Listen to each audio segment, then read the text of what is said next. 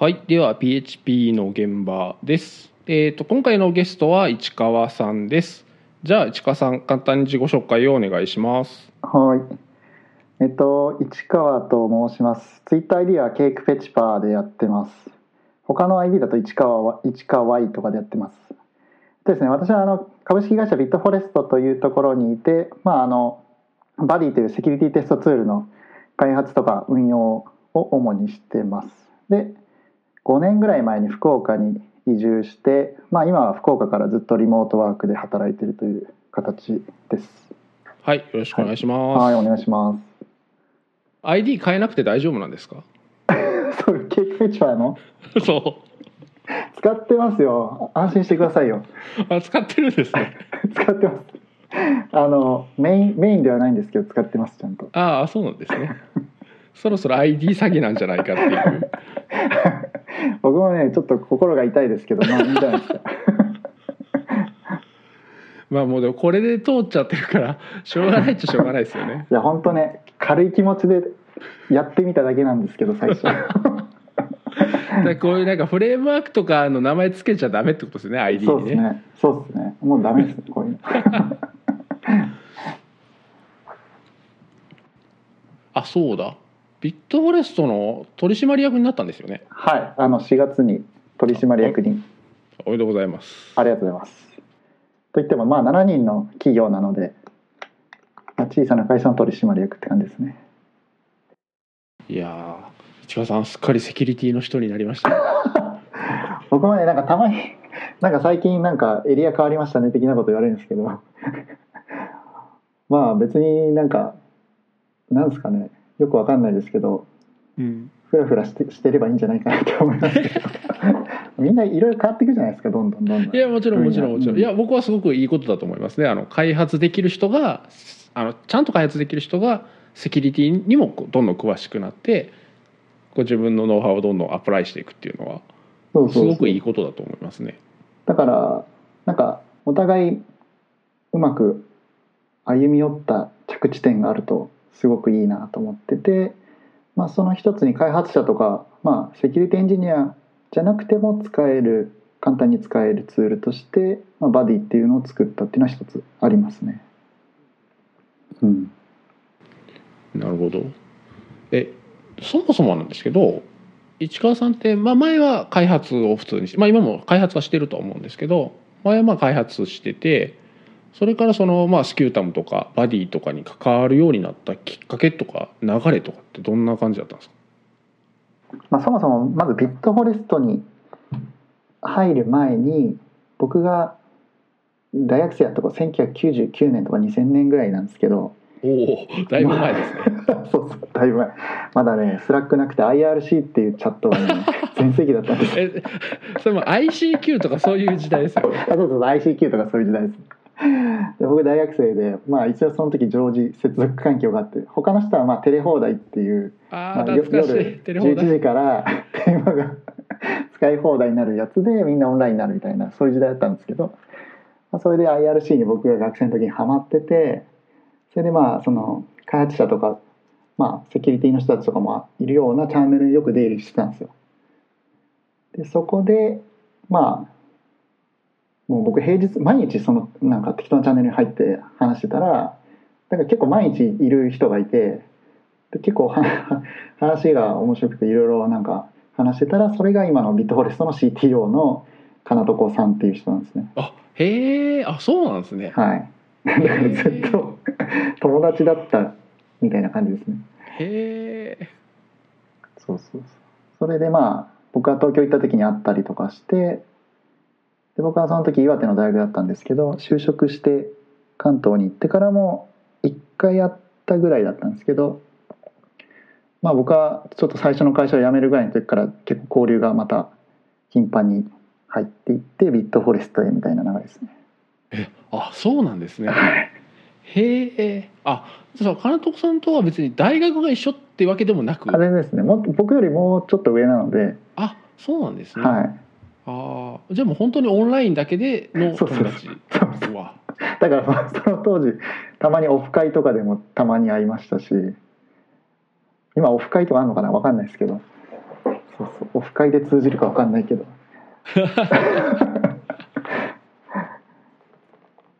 そうそうなんかそういう縁でただ本当に縁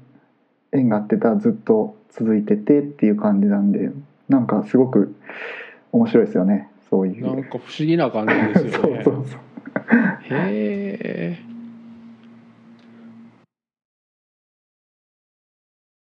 でビットフォレストに入ってからまあさっきから話題に出てるバディですね。はい。ですけどこれはあの作り出したきっかけとかっていうのは？バディっていうのはバディって言ってますけどあのスペルは VADDY っって書いてバディなんですけどあのこれって、まあ、脆弱性を検査する、まあ、サービスですね。SARS 型のモデルで。でまあこれ開発した経緯はえっ、と、まあ、脆弱性診断とかってあるんですけど、まあ、自分が開発したものに対して。でただその中でうんとまあ脆弱性診断のサービス人がやってくれるサービスもありますしツールもある。だけれどもなんかすごくまあいわゆる人がやるものは高いし納期も長いしそれでいてツールはすごく使い方難しいしみたいな状況で、まあ、誰でも気軽に使えてかつ僕らがやりたかったのはもう CI とかに入れて継続的にセキュリティ診断する。脆弱性検査するっていうのをずっとやりたくてそれでまあそれでじゃあ作ろうかっていう形で作り始めたのがきっかけですね。でバディはあの、まあ、他のセキュリティツールとかと比べるちょっとなんか向いてる方向が違ってなんかたくさんの項目をカバーするとかっていう方向ではなくてですねえっ、ー、とまあ自動化できて誰でも使えるぐらいユーザーフレンドリーで低価格っていうのをその3つをうまく成り立たせるものを目指して作ってますね。なのでなんか丸抜表だけで見るとちょっとあれなんですけど僕らやりたいのはもう誰でも使えてかつ開発のフローにそのまま入っていけてでそれなりにうまく動くっていうのを目指して作ってます。うん、でまあ脆弱性検査ツールって多分なんか「え何それ?」みたいな人もいると思うんでちょっと説明しますけど僕らがやってるのは 今2つあってあ脆弱性検査ツールも2つあってなんかもうソースコードをどんどん解析して性的に解析していくホワイトボックス型のやつとあとはまあバディみたいなブラックボックス型って言ってそのウェブサーバーに対して HTTP リクエストを投げてでも攻撃用の検査用のコードが入ったリクエストを投げてそのレスポンスを見ながらチェックしていくっていうパターンがあってですね、まあ、バディはその、えっと、ブラックボックスのパターンになってます。でまあ他にもそのレイヤーがあって僕らはその HTTP のウェブアプリケーションの層を検査します。で他にも脆弱性検査ツネットワークレイヤーとか他のレイヤーもあるしあとはそのバルスみたいな、えーと、OS とかに入ってるパッケージのバージョン、えーと、見てそそのパッケージに対して脆弱性が含まれてないかを、まあ、脆弱性リストのデータベースと照合してみたいなことをやるツールもあるしいろいろなレイヤーがあるんですけれども僕らがやってるのは Web のアプリケーション、まあ、自分たちが作ってるところを検査できる、まあ、ツールとして提供してますね。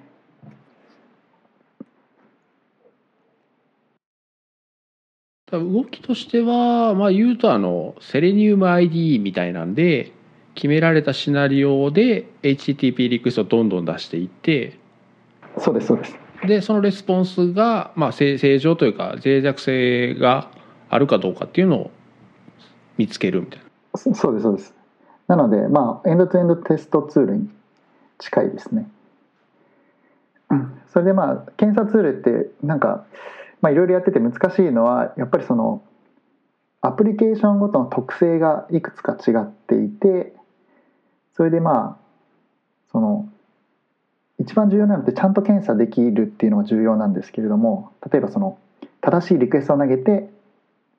でそれをテスト用に書き換えて投げてみたいなのを全部再現し続けるんですけれども例えばそのセッションが切れてログアウトされたりとか CSAF 対策トークンが入ってて期限切れで使えなくなるとか、まあ、そういうのが一番まあ分かりやすい例なんですけれども、まあ、そういうので結構そのいろいろ設定をちゃんとしていかないとうまく検査できないですね。もうログアウトした画面にずっと検査しているとか。なのでまあそういうのがすごくうまく動くようにあの自分たちでもう検査のエンジンを Java でフルスクラッチで作ってやってるっていう形ですね。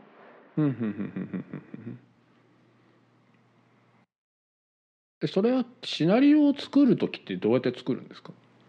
えっとですねシナリオを作る時はですね、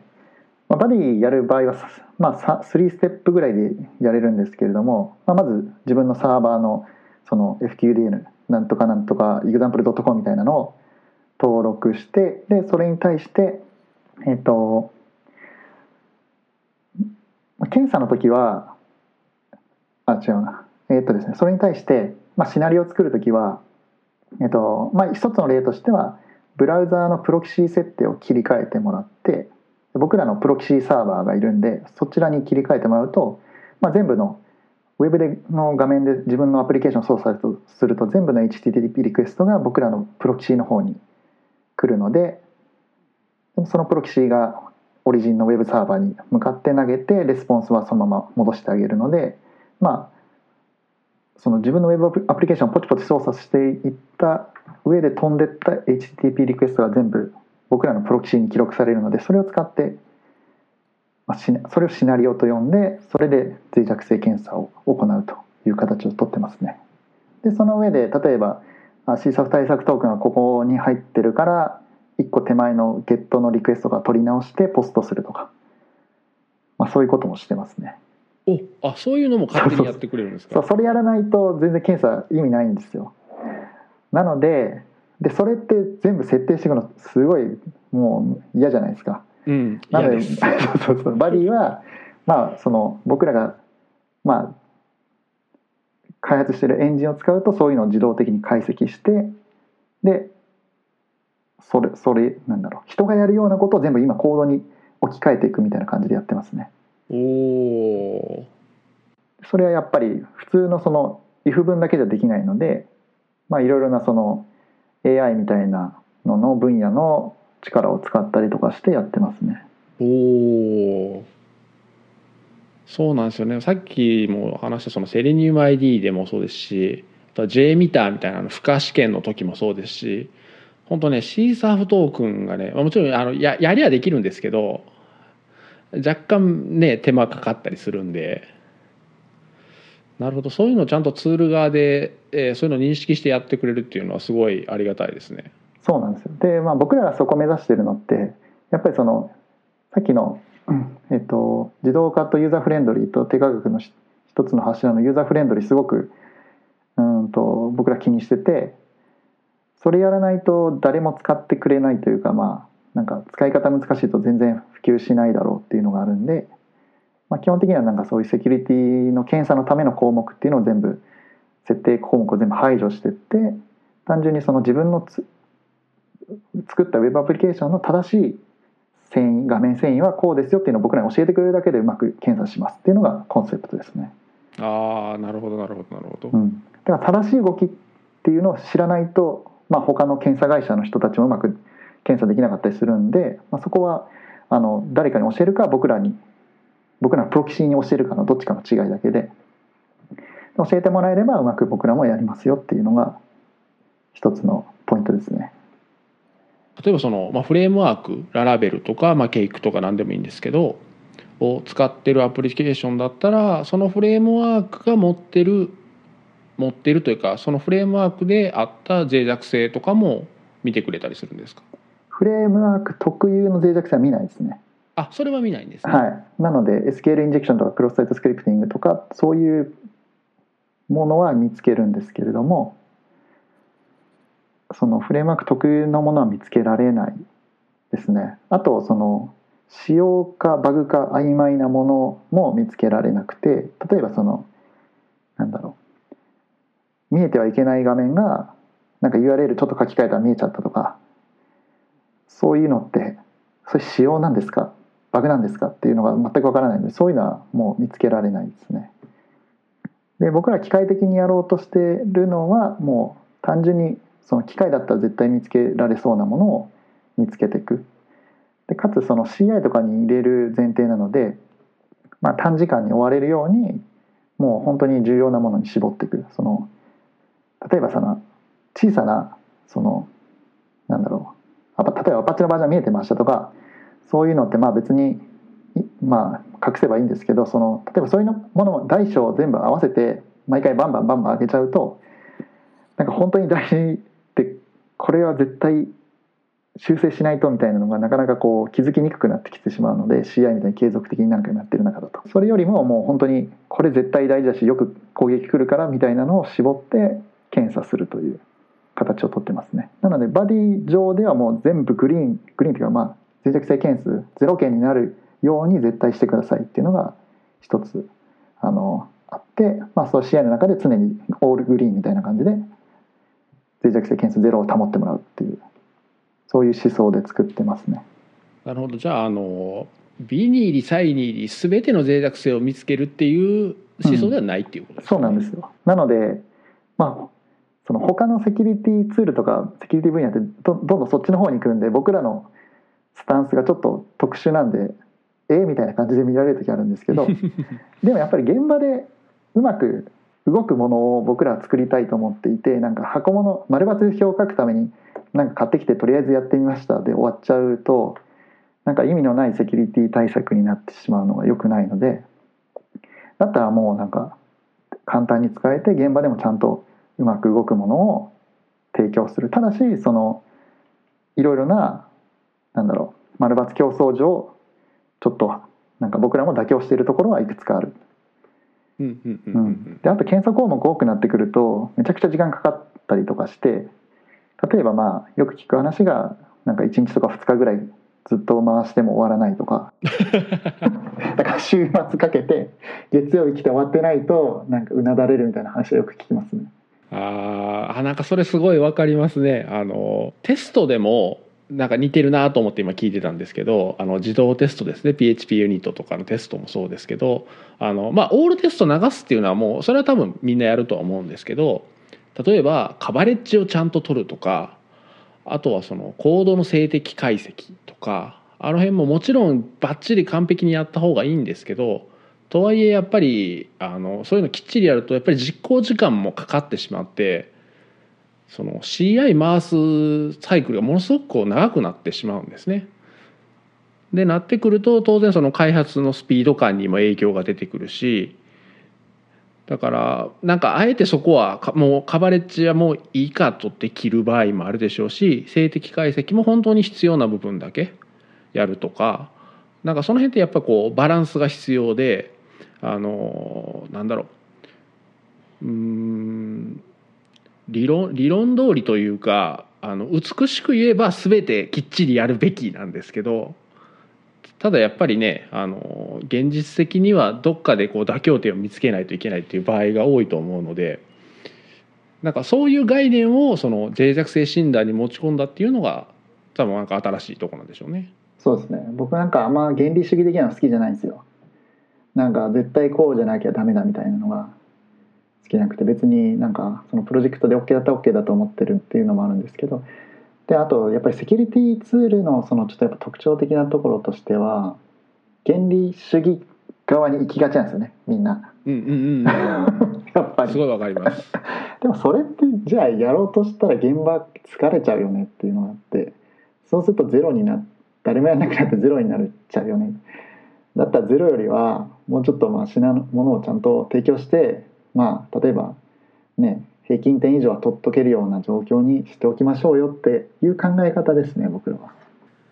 そうなんですよね。もう完全に例えばそのバディが全ての脆弱、まあ、全ては無理でもまあほとんどの脆弱性を検査します。その代わりまあ1日かかりますだとね、うんうん、多分もう普通の CI じゃもう無理なんで。だってねでそれこそディプロイしようと思って このコードディプロイしようと思ったら明日になりますじゃね。もうしんどいですよね。ね。絶対外されますよね。そう、はい、そう。結局最後はそうなるんですよね。あのもうもうこれあのすぐにあのディプロイしないといけないからもう試合切ってとかなると もうもう未来英語そのままですからそうねそうそうそう。うん。だからねそう開発フローから外されないようなものを作るのにすごく今ち神経使ってますね。でもやっぱりそのお客さんによってはねこれあれもできるんですかこれもできるんですかみたいなことを期待される時あるんですけど、まあ、それもいいんですが、まあ、そういうのは他のツールもやってるしっていうのもあるんで、まあ僕らはうまくこの自動化とまあ自動化にうまく組み込めるぐらいの流度のセキュリティテストをするっていうところでいろいろ試行錯誤してるって感じですね。だからなんか他のそう他のなんかセキュリティツールとはかなり立ち位置が全然違うんですよね。うん。だからまあ言うとこうバディを採用したプロジェクトでも最終的に、えー本番に本番稼働する前には人の脆弱性診断を入れるっていうパターンも当然考えられるってことですよね。あそれも結構ありますね。そのまあ定期的にやったりとか定期的な年1回とかやっぱりその人じゃないと見つけられないものっていうのもあるので例えば、うん、だからそういうものをカバーしたいとは言いつつも、まあ、毎回デプロイごとにそれできないので普段はそっちじゃなくてもう VAddy みたいなもので大体の平均点は超えるようなものをチェックするみたいな。そういう使い方ですね。でも僕はそれでいいと思っていて、まあ、全部をなんかあのなんだろうな。なんかスタートアップとかにの話聞いてなんか破壊 dis disrupt してどうとかこうとかみたいな話ばっかり聞くけど、まあ、僕らそういうのことは全然思ってなくてもうなんか僕らのコンセプトに合うところに入れていただいて合わないところは他のツールとかサービスとかそういうのでカバーできればいいんじゃないかなとは思いますね。うん。だからまあちょうど良いセキュリティみたいな感じを僕らは目指してる気がします。あなるほど。あでもでもまあいいですよねその CI の普段のサイクルのなんだろうまあが極端に遅くならないというかまあ普段の開発の邪魔にならない脆弱性診断をしかもそれをこう毎回ちゃんと回すっていうのはそうそうそうそう。これねでもね最初ね頭の中にコンセプトあってでまあその CTO の金子さんと作り始めたんですけどまあ頭の中でまあこれがこうなってこう動くよなみたいな感じで作っててでできてでジェンキンスプラグインまでできてつなぎ込んだ瞬間に動いたらおおこれは素晴らしいっていうなんかこの 頭で思ってたのとまた動いたものを目の前にした時の感覚が全然ちょっと違っててなんかそれもすごく面白かったですね。おおなんかあこそういうコンセプトで、まあ、これ作ろうかなっていう形で設計して作ってるんですけど、まあ、いざこう目の前で動くとジョブジョブの中で「おおこれはこれだこれ」みたいな。自 自分たちで作っててなんですけど、まあ、そんな感じでやってますね。で最近最近もあのちょっとまだ正式リリースしてないんですけどプライベートワンバディっていうのがあって、まあ、イントラネットとかあと C アーザサービスみたいな中で動かせるようにしたいっていう要望が結構あって、まあ、例えばベイグラントとかあそうそう今ベバディの検査対象のサーバーはインターネットからアクセスできないといけなくてで、まあ、そういう前提があったんですけど、まあ、例えばそのベイグラントで開発しているところにもやってみたいとか思うわけじゃないですか。ほだからそれで今プライベートバンバディっていうのを、えっと先月すごいあのなんだ使そういうの使いたいですって言ってるお客さんがちょっと一部開放して今使ってもらってる段階ですね。へええそれって例えばそのトラビスとかサークル CI にインストールして使うとかもできるんですか？そうですそうです。それはあのそのトラビスとかサークル社員の中でウェブサーバーを立ち上げないといけないんですけど例えば PHP のそのスタンドアロンサーバーとかでもいいんですけどそれに対して検査するっていう形でで実はこれ何やってるかっていうと、えっと、SSH のリモートポートフォワードを使うってやってるんですね。なのでで僕らそのまあ、バディのクライアントツールっていうのを提供してるんです提供してるんですけどそれは本当にその SSH コマンドを使ってでリモートポートフォワードを使って僕らにだけそのウェブサーバーのポートを僕らの方にバインドして僕らだけがアクセスできるようにして検査するっていう形をつく取ってます。はあなるほど。じゃあ SSH のトンネルをバディ本体とに貼って通信するって感じですね。ああなるほど。あそうか。バディ本体自体をインストールするわけじゃなくてってことそうですそうですなのでバディのそのスタンドアローンなんかツールみたいなのを作って配ってもよかったんですけどまたその僕らが運用してる方とまた別のものを開発するっていうのはなかなかまあ骨が折れるしあと何かあった時にトラブルシューティングもすごくクライアントサイドになると難しくなってしまうんでなのでまあそれそその妥協点というか、まあ、一番早くリリースできてうまく動き動く形何かなって考えた時にそこに行き着いてじゃあまずそれでやってみましょうって形でリモートポートフォワードを使ってますね。ああなるほど。あいいっすね。いい。いいんだけどうん。説明が結構難しくて。えっとこのポートとこのポイントとバインドしてどうとかこうとかみたいなのをちょっと説明が今難しいんで今お客さんとのとこ行って話しながらなんかうまくマニュアルに落とさなきゃなっていう。そうなんです。マニュアルは一応あるんですけどそれも結構なんか技術わた分かってる人だったらまあ分かるけどみたいな感じのマニュアルなのでそこがなかなか難しいですね。そうですよね。なんとなくプライベート版って聞くとあのバディ本体をインストールして使うっていうふうな発想になりますもんね。そうそうそう。ただ僕らやりたかったのは本当に CI ザサービスの中でできたらめちゃくちゃいいよねと思ってでその発想で今作ってますね。いやそれそれいいっすね。それいいでしょうん。それいいっすね。そうあの外にねポート開けて出すっていうのは いやもちろんまあいいんですけどいいんですけど、うん、なんかでもしそのサークル試合とか CI のサービスの中でできたらもっといいですよね。僕もそう思うんですよね。あといやっぱりその開発してる中で僕のそのマシンの VM 上のやつにも試したりとかしてるとあやっぱなんかこう普段の開発段階からやっぱこうやって気軽に使えなきゃいけないよなと思ってだからそれもすごく最初はシェアザーサービス向けとかにを考えて作ってたんですけど、まあ、開発のその自分の開発環境に対してやるっていうのは一つまた新しい気づきでしたね。ああじゃあ言うと GitHook とかに仕込んどいてコミットした瞬間にそれが走るとかもやろうと思ったらできるできるできる。あー。あいいですね。なるほ。GitHook のやついいな。お。お。採用された。そうそう。でそのクライアントツールがちょっと Java と SSH コマンドを使ってるんで、まあ、その Mac 今とか Mac と Linux 前提なんですけど、まあ、そのその環境であれば動いてであとまあバッシュとかもちょっと使ってるんで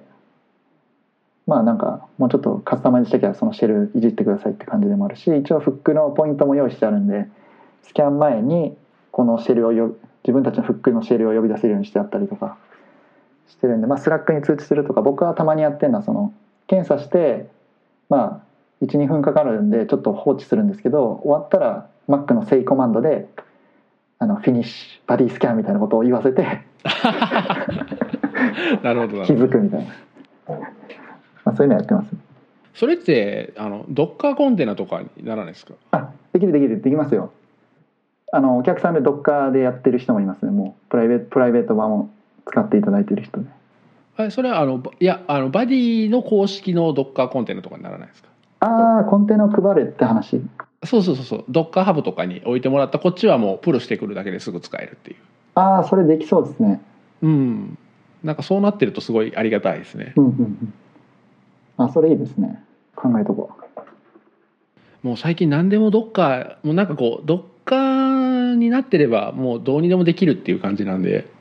なんかやっぱりドッカーになってるすごいありがたいですね。どっか本番とかで使ってるんですか？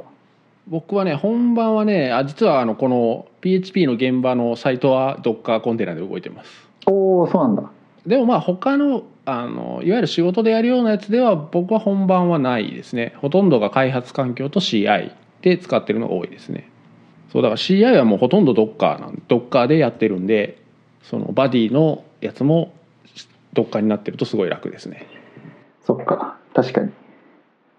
そうそれやりましょう。あやった もうね細かなね構築とかしたくないんですよねでもなんかこうセキュリティ業界でさっきもちょっとありましたけどなんか原理主義的な人ってやっぱ多いと思うのでなんだろうこう反発というか何かこう言われたりとかっていうことってなかったんですか？バディじゃバディじゃなこれもできないしなあれもできないんでしょ？みたいなとか。今んとこないですね。今んとこなんかセキュリティ界隈の人にも僕が見る限りは好意的に受け止められてるというか。あそうなんですね。やっぱみんななんかやっぱり何とかしなきゃいけないって思いはあったけどうまくこうなんだろう形になってなかったところが僕らはちょっと形作れたみたいなところあって、まあ、それそうだよねみたいな。なので意外となんかセキュリティイベントとかでもバディのことをまあ言われたりとか言っていただいたりとかしてああよかったよかったって感じですね。まあそのあれじゃないですか検査例えば手で検査する人ももうなんかねちょいミスみたいなのまで全部ひっくるめて指摘するの疲れるじゃないですか。確かにだからまあもうそういうの全部なんか現場で平均まで持ってって最後検査するっていう風にするっていうのがまあ理想的な流れではありますよね。あそうかじゃあそういう意味では脆弱性診断とか手で手というかまあ人がやってるようなところがむしろバディを進めといてそこであのみみ探せない部分はうちらやりますっていう形もまああり得るってことですもんね。そうですねそうなったらいいですね。いやでもこれ結構なんかすごい割り切りだなと思いますね。めっちゃ割り切りましたね。だから最初に僕らがすごく時間使ったのは作るもう作る初めてからできれば2ヶ月ぐらいだったんですよ。最初のプロトプロトじゃないな。なんかベータ版みたいな。アルファ版か。なんですけども何を作るのかみたいな。なんで作るのかみたいなそういう議論をもうずっと結構やってて。それでもう何を何をするかは簡単なんですけど何をしないかをもう結構議論しましたね。ああまあでも結局それが大事って言いますもんね。そう。でもねそれすごく怖いんですよ。いや怖いですよね。足し算はねどなんぼでもしたくなりますけど、うん。引き算するのとすごい勇気いりますもんね。そうそうそう。勇気いりますね。なので僕らなんか昨日足す時も一応そういうそのそういう気持ちを持って足しますね。本当に足すべきなのかみたいなものはまあその軽いものはいいんですけど本当に例えばそのこれを検査した時に時間が50分伸びるものを足すべきか足さないべきかってなった時にはやっぱりちょっと難しいねみたいな議論にはなる。うん。まあ、でもあとそうですね。あのもう僕その営業とかサポートとかもやってるんでなんだろう。お客さんのとこに行ってダイレクトに話とか聞くのすごく面白いんですけどやっぱこう割り切ってる分なかなかこう辛い時ありますね。あのこれあこれできないのかみたいな感じで。なると「あすいません」みたいな感じになるんですけど、まあ、その中でもできるものは全部対応はしてますけどね。あまあそうですよね。その、まあ、いわゆる開発部分はもちろんあのしてあるんだと思うんですけどそのいわゆるそのプロダクトマネージャー的な立ち振る舞いもやってる分なんかこういろいろ悩むところがあるっていうことですよね。そうですね。プロダクトそうですね。プロダクトマネージャー兼開発、まあ、僕は全部開発してるわけじゃないんですけど半分ぐらい開発してる状況なのでなんだろうな。なんか2つの気持ちを僕は持ってないといけなくてそのなかなかその切り替えが難しいんですね。そのお客さんと話してたりとかそのプロダクトマネージャーとしてみたいなマインドの時に開発し始めると結構なんか気持ちが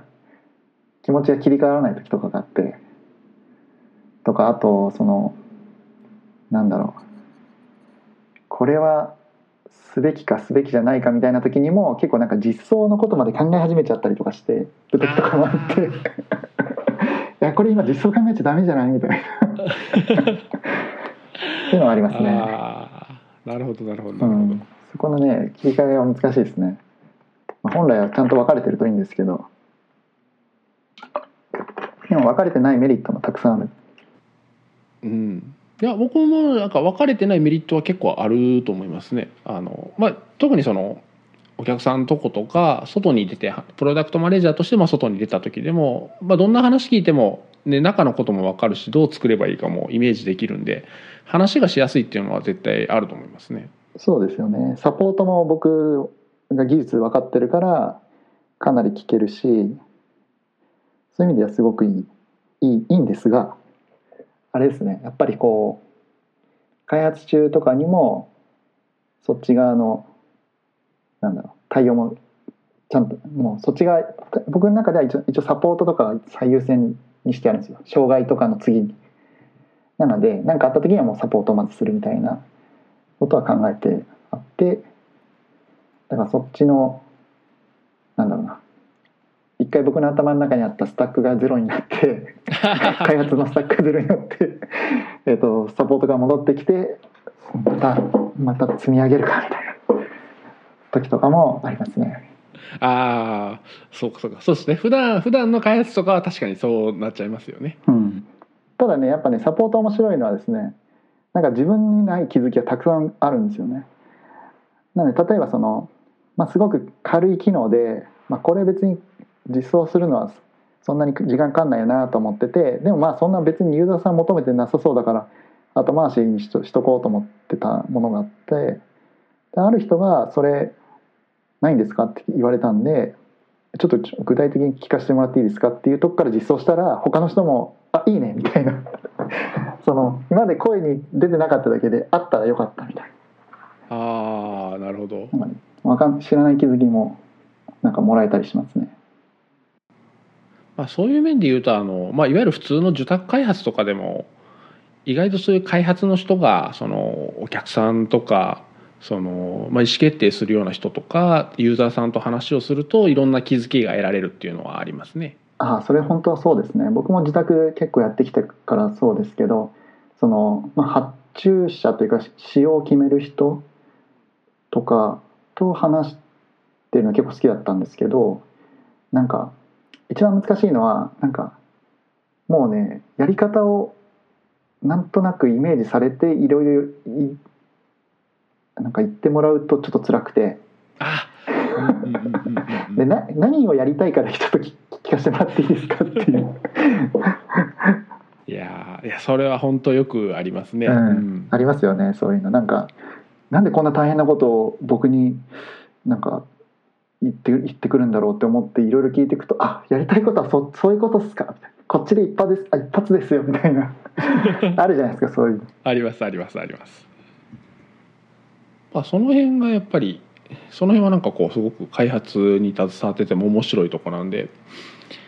なんかやっぱ物作る人もねそういう場にもっと出ていくっていうのもありなんじゃないかなとは思うんですけどね。うん、僕もそう思いますねまあその組織上できないところはあるかもしれないですけどできるんだったら例えばね営業にと対立みたいなのもたまに聞きますけどだったら一緒に行ってみたらいいんじゃないとかってたまになんかそういう記事見て思ったりはしますね。んなんかそれってすごくこう実はみんながいい方向にしようと思って頑張ることが実はちょっとずれてたりすることもあってその、まあ、例えばそのクライアントさんがその方法も含めてこうしたいみたいなのが出てくる時ってあの意外とこう相手の方もあのその方法まで決めて言ってあげないといけないって思ってる方もいるんですよ。であの開発する、まあ、ベンダー側もあの方法も含めて全部尋ねてしまうっていうパターンの開発者の方もおられるんですよ。そのそれ全てを指示してくれないとうちはやりませんっていうスタンスの方もおられるので。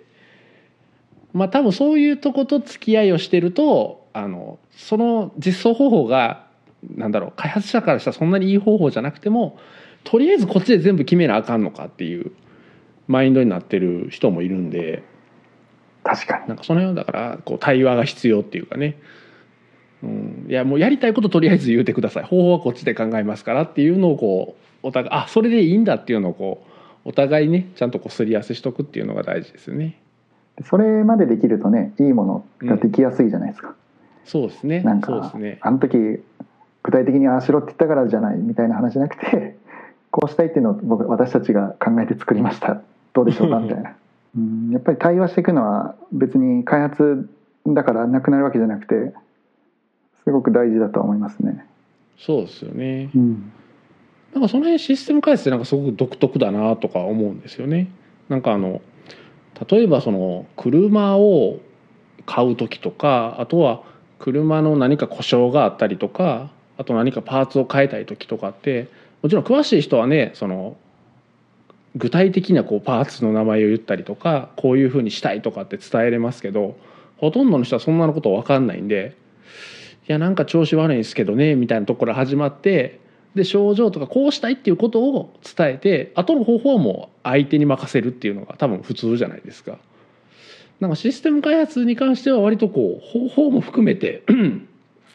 話さなきゃいけないみたいなのがお客さん側にもなんか結構あるんじゃないかなとは思いますね。確かにそれありますねまあ見えないものもっていうものでもあるっていうのはあるかもしれないけどうんお客さんがめちゃくちゃ考えてる考えすぎてる時はありますね。うんうん。あでも新原さんもうなんだろう。開発する時はお客さんと話すところから始まるみたいな感じなんですか？そうですね。その方が多いですね。あそうですね。そういう意味ではもう例えばその使用書だけが降りてきてこの通り作ってくださいみたいな仕事はほぼないですね。うん、そのまあそのクライアントさんにいろいろよるのであの必ずしもエンドのお客さんばっかりではないですけどでもまあその依頼する人との対話してから始まるっていうパターンがやっぱ多いですね。まあそういう風だとなかなかいろいろ自分たちも工夫のしがいがありますけど使用書だけ降ってくるとかちょっと難しいですよね。うんそうですね。確かにまあそうなるともうなんか工夫のしようがないというか。そうですよね。それを作ってるチーム内でなんなんとかするためのコミュニケーションを取るしかないみたいな。それぐらいしかできないかな。うん。確かに確かに。まあでも面白いですけどね。そういう対話ができる方がそのもちろんね対話自体は大変なこともありますしその言うとまあ相手はその、まあ、例えばそのどっかの企業さんのシステムとかだったらその企業さんの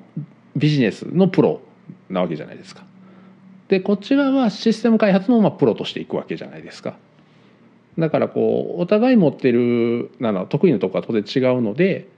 あのこちらは相手のビジネスことを、まあ、教えてもらわないといけないし相手はこちらのシステム的なことは当然同じレベルでは話せないのでこううまく噛み砕いて説明したりとかっていう大変さはもちろんありますけどでもそういう対話ができた方が実際開発も楽になるんですよね。うん、僕もそう思いますね。うんなんか本当さっきの話ですけどこうすごい難しいなんだろうこういうふうにこういうものを作ってほしいって期待もよくよく聞いてみるとあ実はめちゃくちゃ簡単な方法で実装できますとかあとはそのえっ、とまあそのセキュリティのとことかもそうですけどアプリケーションとかで実現するのが難しかったら例えばそのもっと上のレイヤーというかですねそのミドルウェアとかもっと手前のレイヤーで解決したりとかなんかこう選択肢もすごく広がるんですよね。なんか方法ありきでもこうじゃないとダメってなると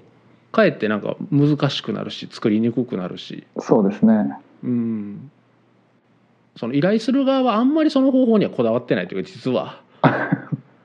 そうそうそうそうそうなんです。うんあのというかまあ当然ね向こうはあのし知らないので当たり前なんですけどアプリケーションで全てを何とかしないといけないって思ってはるからそういう要求が出るけど実は全然違うレイヤーでできることとか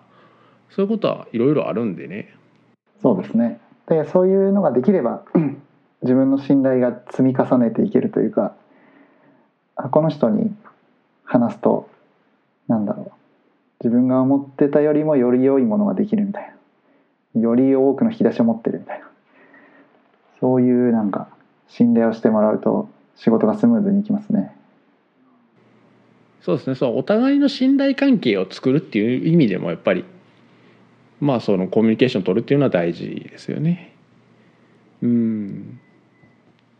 だやっぱりこういろいろ要求とか聞いててもその背景みたいなやつですよね。なんでそもそもそれが必要なのかとかなんだろうその機能としては今説明してもらったものだけど実はその省流としてこういう流れがあるとかその季節的に1年の流れとしてビジネスの流れとしてこういう時期だからこういうことがしたいとかそのバックグラウンドまで知れるようになるとこっちもいろんな提案ができるし、うん、すごく仕事としても面白くなりますよね。そうですねあとなんか向こうのなんか当たり前の習慣って実はそんなに崩してもよかったものだったりする時もあってえそれってそんなことしなきゃいけないんですかね？こうこうこうじゃなきゃダメこうこうこうでもいいんじゃないですかっていうと意外とあそうだねそういえばみたいなのとかあったりとかして なんかいろいろ面白いですね。なんかそれはこうやっぱりこう外部の人間だからこそ言えることもね、うん、そうそう。その業界のドメインそんな知らない状況で聞くっていうのもまた一つそれはいいのか悪いのかはちょっと置いといて、うん、なんかそういう新しい気づきをチームでできる時ありますね。うん。まあ、あとはあれですかねその対話してていいのはそのなんだろうこうある程度ちゃんと、ね、腹割って話せるような、まあ、信頼関係ができてたらですけどなんですかねいやそれその要求されたことはもちろん技術的にはできますけどでも例えば予算がある程度決まってる時とかあと時間的な問題とかがあったらあのリソースがたくさんあればもちろんできますけどでも現実的にはここまでしかできないのでじゃあその一部分だけどうしても必要なとこだけやるとかあとはちょっとこれは来期に回しましょうとかっていうこう調整が一緒にできるじゃないですか。できますね。うん、その駆け引きっていうよりはあのお互いそのうん、辛くないところに持ってこうみたいな感じですね。そうそうそうそうそうあの、うんお互い多分あの目指すゴールは一緒っていうかそこに行くためにただ現実問題とリソースは限られてるんでじゃあどういうふうに割り振ってどこまでやるっていうふうにしましょうっていうこう相談がお互いにできるんで、うん、なんかその辺もすごくやりやすいなと思いますね。うん、そうですね。なんかその細かい調整というかそういう話ができないとなんか「これできますか?」「いやできまできないですね」みたいな感じで終わられたりとか できないってどういう意味でできないんだろうみたいなやつとかもあったりとかしますけど、うん、やっぱりなんかねせっかく仕事をしてるんだからこうみんながいいように着地できるといいなとは思いますけどね。だその辺の信頼関係がちゃんとできるとすごく仕事は面白くなるでしょうね。こうまあ、もちろん中にはねあの金払うねんから言うと言うこと聞けっていう、まあ、人もまあいなくはないですけど、はいはい、そうですね。まあでも開発の面白いとかそういうところもありますね。僕僕が見見そのなんか何かを作ってるところコードに落とすってところだけじゃなくて、その誰かと一緒に話しながらなんか強調しながらうすごくうまくいくフローをたどっていくっていうのがやっぱり開発は、まあ、受託ですね。受託結構僕受託好きなんですけど今最近はそこまでやってないんですけどやっぱりそのいろんな現場に行けるしいろんな人たちと話できるしみたいなななかなかこういう仕事ってそんなに多くないのかなと思ってるんで、うん、なんか受託は受託で僕はすごい好きですね。うん。そうっすよね。あとバディの話。バディの話でもまだ面白そうなのがいっぱいあるんですけど。バディちょっとバディすぎてちょっとだんだんだんだんいいのかなこれみたいな感じになってきて。バディそもそもバディが PHP で作られてるかどうかもかなり全然触れてなくて そうですね PHP の現場ですもんね。そうだその辺の話をしようかな。はい、一応あのですねバディっていくつかのモジュールに分かれてて検査するモジュールとさっきのそのシナリオを記録するクロールクロールじゃないプロキシーのモジュールとあとはそのウェブのフロントエンド的なところの構成がまあ大まかに分かれていてそのフロントエンド寄りの方、まあ、データベースとデータベースを何とかして見せるみたいなところは PHP で動いてます。うんでそこで裏はその全部 Java でスクラッチで開発してあってそことはもう Web の API で素結合に通信してやり取りしていくっていう形になってますね。そのフロントエンドの方はじゃあ、えーとまあ、我々がユーザーとして使う時のいわゆるまあ管理画面みたいなやつ。そうですね。画面とあと API くらいかな。うん、それはなんかフレームワークとかなんか使ってるんですか？それはですねケーク PHP と言いたいところですけど えっとララベルというのを使ってますね。ああもういよいよ ID 変えないといけないじゃないですか。いやちょっとねケーク3がね出る出るか出ないかぐらいのタイミングだったんですよちょうど。ああなるほど。だからちょっとねちょっと躊躇してましたね。まあ割とそれはよく聞く話ですよね。そうそう。うんケーク3がちょっと、ちょっと遅かったっていうのは、うん。うん。あとあれですねララベルはあの書籍はほあの紙の書籍は少なかったんですけど電子ブックがめちゃくちゃあってその当時。なのでまあちょっとやってみようかなみたいな感じでしたね。確かに電子ブックはいい本がそうそうそう。結構ね初期の頃からありましたもんね。そうなんかテスト系の本ララベルを使ったテストの話とかなんかいろいろ設計の本とかもあったりしてそれが全部その日本語で翻訳されてどっかのサイトで売られてた PDF で売られててっていうのを読んでましたね。いややっぱその辺はこう川瀬さんがあそうそう川瀬さん。翻訳されたのはうんものすごい大きいと思いますね。そうですね。あの方がもう78冊その当時確か翻訳してやってみたいな。まあ、言うと僕もそうですかね。川瀬さんの翻訳したそのララベル関連の、まあ、さっき出てたそのテストの本もそうですしあとそのララベルの作者のテイラーさんが書いた本の翻訳版を読んだりとかしてこうララベルの思想とかそういうのも読んでああこれいいなと思って本格的に使い出したっていうのがあるんでいや、まあ、かなり多いんじゃないですかねあの本に影響を受けてララベル使い出したっていう人は。あとまあ僕そのバディに関して言うとフロント周りは僕が開発全部してるのでなんかそのあんまりレールにきっちりはめなくてもそんなにいいかなっていう。なのでその結構自由じゃないですかララベル。うんうんうんうんうん。なのでそれで自由にちょっと設計してやってみようかなっていう。形で採用しましたね。まあそうですよね。ララベル、まあ、言うとシンフォニーコンポーネントを組み合わせてなんだろう。まあうまいうまいことできるようになってるって感じなんでその組み合わせ方はまあだいぶユーザー側にね委ねられてるので。そうですね。うん。その辺がこう合う合わないっていう場合はあるかもしれないですね。う。ん。だからまあ別に、うん、全部使わなくてもいいと思ってて僕やりたいことがうまくある程度カバーされてればあとは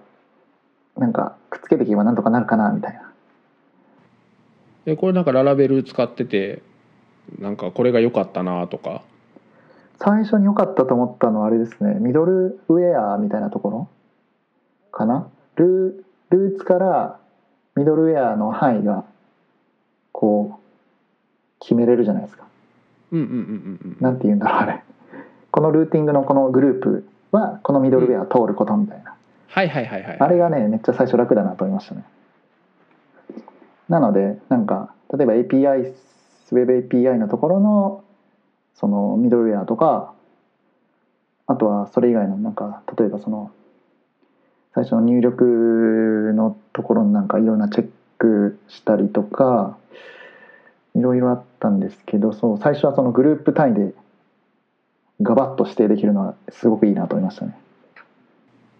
僕もあのルーツをこうなんだろうルーツの中でそのミドルウェアとかの適用が書けるのでなんですかねパッと見て分かりやすいんですよね。そのルートの定義のグループが、まあ、ちゃんとそのクロージャーの中とかにまとまっててでこのクロージャーの中は全部このミドルウェアを通るとかっていうのが視覚的にパッと見て分かるんで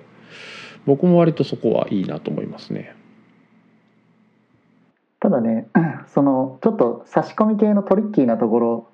トリッキーでもないけどあのビューのなんていうんだろうなんて言ったかなコンポーネントじゃなくてなんか例えばヘッヘッダーで共通のメニューがあってそこは毎回このコンポーネントが差し込まれるみたいなやつあるじゃないですか。ちょっと名前忘れちゃったんですけど。ココンポーズ？かコンポーズかコンポーズ。うん。あれがね結構ねなんかビューから追っていく時忘れててあれ？これどこにどこにどこでこんなの差し込まれとるんや？みたいなっていうのありますね。それあれですよね。あのデータベースのトリガーを忘れるみたいなやつですよね。まあそういうのはあるんですけど別にそれ以外はおおむね特に、まあ、不満不満はないですね。バージョンアップがめちゃくちゃ早かったっていうのはあったんですけど一応あ今のところ5.1で一応 ロングタームサポートが入ってみたいな、まあ、この次次どうするかっていうところがありますけうんど、うんうん。じゃあ次は5.5待ちですかね。今って今5.4 5.4で次の5.5から PHP7 以上になるんですよ。でそこが5.5がまた次の LTS になるんで。うん。次上げるんだったら5.5かもしれないですね。じゃあそこかな。うん。ちょっと前にねガズルを上げたんですよあはいはいはい。あのちょっと上げてなかったもうガズル結構あのなんだろう。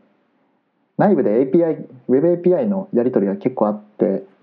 いろいろガズル使っていろいろやってたんでちょっとバージョンアップ頻繁にするのもなと思ってやってたんですけどちょっと前にちょっとやりたいことがあってあげたら、まあ、テスト書いててそれがことごとくこけてくれてすごく良かったみたいな感じですね。ああはいはいはい、ああよかったテストあってみたいな。あさっきのビューコンポーザーですビューコンポーザーか。うんそうそうそう。なかなかね、あれがビューから追っていくと追えなくなるんですよね。そうなんですよあの、うん、どっかでうまいことやってくれてる処理とかってその時はこうハマるとすごく気持ちいいんですけど意外と忘れたりするんで、そうそうそう。うん、だからあれなね、んでこうなってんだろうみたいなそうだから、まあその時はちょっとおこれ便利やんと思って使ったんですけど、結局なんかメンテまあそのうちもう外しちゃうかもしれないぐらいな感じかな。ちょっとまだ決めてないですけど。あとあれなんかモデルじゃないデータベースのエレエロケンと？トはいコープのやつかな、スコープの名前の付け方が実際のメソッドに呼び出すと違いますよね確かあれうんうんうんうんうんうん確か。ちょっとは詳しく覚えてないけど。あれもなんか最初はやってみたけど別にスコープじゃなくていい気がすると思ってきて。普通に普通のメソッドでチェーンでつなげればいいんじゃないかなって思ってちょっと外し外した気がしますねあれそうなんかこうマジックメソッドみたいなのを多用していくとなんだろうその覚えてる時はねすごく気持ちよくていいんですけどまあそもそも ID で追いにくいとか、うん、なんか結構後で結構分かんなくなったりするんでなんかよよしあしかなとは思いますねその辺は。最近は僕は結構いろいろなんか面倒くさいけど明示的にいろいろ書いては書くようにはしてますね僕も結局ねそっちの方が後々楽な気がしますね。うん。最近確かあのコレクションクラスもなんかそういうのがあるんですよね。マジックメソッドみたいなやつが。おうどう？えっ、とねイーチとかコレクションクラスうんうんの普通にイーチメソッドってあるんですけど、はいはいはい。えっ、とねそれがねどうだったかな。ちょっとね書き方がねあるんだけどどういう書き方だったかな。うん忘れちゃいました。いやこれいらんやろって思った記憶だけが残ってるんですけど、まあそういうのは忘れますね。うん、忘れましたね。いらんやろって記憶だけ残ってる。そうそうそうそう。いやもしかしたら多分まあ言うとこうフレームワーク自体よくできてるんでまあもうあんまやることがないのかなと思って。なんかそういうのの充実を最近 すごく測ってるように見えてて。あれ何だったかな。まあいいや。えケイク3出ましたけど ケイク3に書き換えるってことはないんですか？今んとこないっすね。もうすぐ4出るとか言ってるし。えケイク4は？それはあの PHP7 的なやつなんですか？ああどうなんですかね。確かね3.6ぐらいで PSR7 のミドルミドルウェアだっけ？ああはいはいはい。あのあれねあの HTTP リクエストそうそうそうそう。とレスポンスは対応がしたっていうのは見た気がします。ははははは。っていうぐらい触ってないです。なるほど。よくわかりました。まあでもケーク自体はあのちょいちょい使ってますよ。そのなんだろう。バッチ的なツールとか、うん。まあ、ちょっとバディでは使ってないんですけど、まあ、他のやつでレポートを生成するシステムとかでケーク PHP2 とえっ、とそれワードで出力するっていう要件だったね PHP ワードってやつとでグラフ系で P チャート2っていうのでグラフ作ってっていうのをやってますね。へえなんかのバックエンドとかで動かすようなシステム？そうですそうです。バッチで月月初に動いてレポート前月分のレポートが出てみたいな。でワードで出て最後営業さんとかちょいちょい修正ちょい入れて PDF にして送るみたいな感じのやつですね、まあ、PHP ワードはよかまあよよいいいいのかどうかちょっとあれですけど。まあ今のところうまく動いてくれてなんかそのもう目次も作ってくれるしまあ普通にその章、まあ、本当にスタックに積んでいくみたいな感じですね。その章のその見出しとかを。テーブルとかも全部スタックに積んでってあとはレンダーして終わりみたいな。そんな感じで結構手軽にワードが生成できるっていう形ですね。うん、でまあグラフは P チャート2っていうのを使ってたんですけど、まあ、P チャート2もまあなんかざっくり良さげなグラフは出してくれて、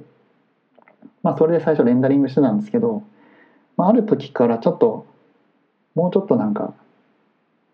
グラフのなんだろう折れ線グラフのなんだったかな。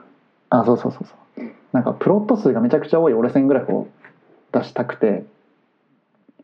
まあ、5分間隔のなんか値を全部グラフにするみたいな。でそれ最初 P チャート2でやって頑張ってやろうとしてたらなんか全然汚いなんかグラフしか出なくて。でもうそっから P チャート2ハックしまくって頑張って頑張ってやってたけどなんで俺これ P チャート2でやってんだろうって気づいて で Python でちょっとグラフとか書くのできそうだからやってみようかなと思ったら1時間ぐらいで終わったみたいな。Python ね Python いいですね。あの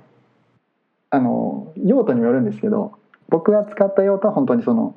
計算とグラフを出力する部分なんですけど Python のそのライブラリーとかがそのプロじゃあとグラフ生成のやつとかあと、まあ、データサイエンス系のライブラリとかめちゃくちゃ揃っててそれを、まあ、ちょっとだけ使ってやったんですけどパンダスとかってやつとか、まあ、それだけでなんか Python の文法自体はそんなにもう昔ちょっとやったけどほとんど忘れた状態からやっても、ね、別にそんなそんな複雑なことをしなければすごい簡単な文法だけでいけるから Python のことはあんまりそんなに気にせずにそのライブラリをいかに使うかみたいなところに注力してやったらすぐ終わったみたいな。えそれは PHP からもう Python コマンドを読んで実行してるって感じですか？えー、とですね。それはグラフの図の生成のところだけもう空論でダイレクトに Python 読んでた気がしますね。ああなるほどなるほど。うん確か。あじゃあ PHP 側からもうできた画像ファイルを取ってきてって感じですね。ああなるほどなるほど。なのでそこはもうなんかできるやつに任せちゃおうみたいな方向でね考えた方がいいですね。Python で Web アプリを僕はそんな作りたいとは思わないんですけど PHP の楽だから僕にとって。だけどなんかそういう方向のものはもう Python にお任せできるんだったら Python とかに行っちゃった方が楽ですね。ただ一個ちょっとやなんか迷ったのがその Python の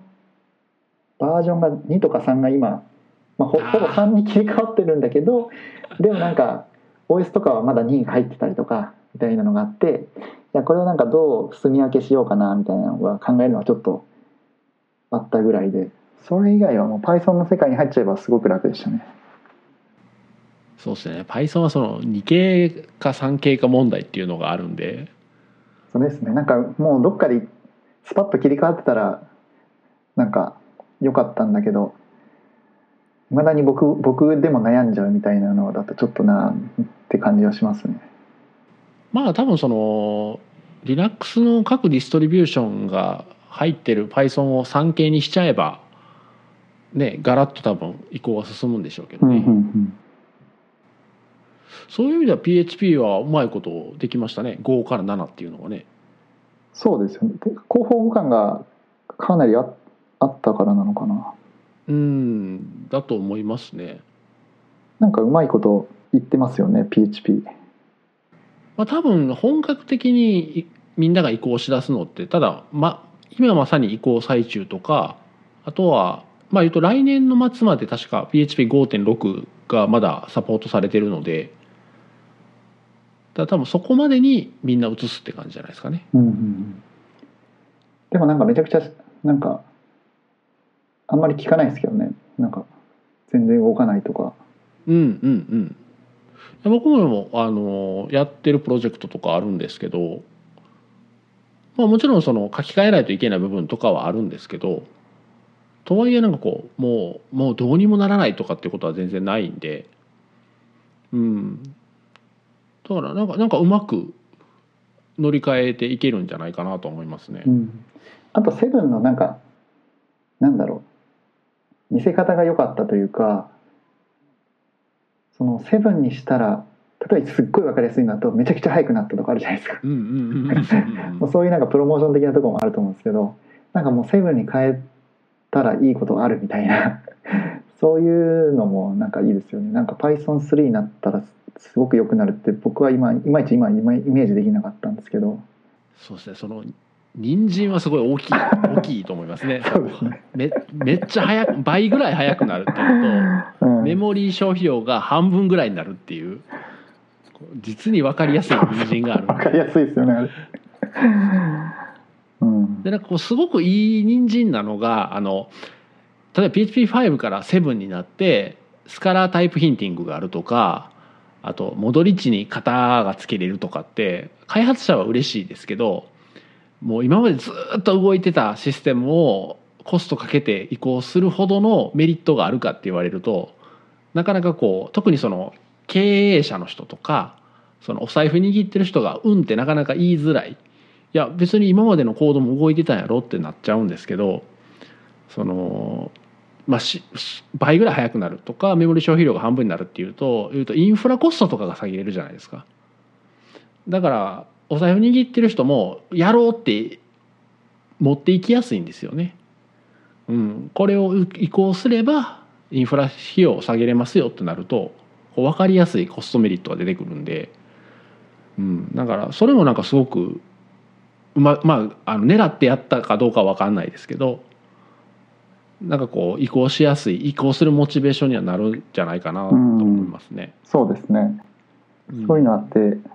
あるといいですね。ただもう Python の世界でびっくりしたのはやっぱそのライブラリがめちゃくちゃ充実してるっていうのがそのうん。データ処理系の。なんかあなんかやっぱ PHP でもあの PHP マシンラーニングみたいなライブラリありありますけど もうそれだったら Python でいいかなとはうん。いやあのそれは餅は餅屋の方が絶対いいと思いますね。そうそう。で僕そのプロット数がめちゃくちゃ多かったやつを、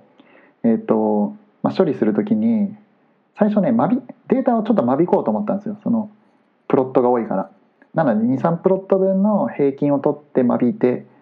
減らしていくみたいなことを、まあ、自分で書いてたんですけど。なんか Python のライブラリそれもあってなんかリサンプリングってやつでどれぐらいの期間 どれぐらい間引くかみたいなのが定義できてでそれ知らなくて一応 Python でも書いてたんですけど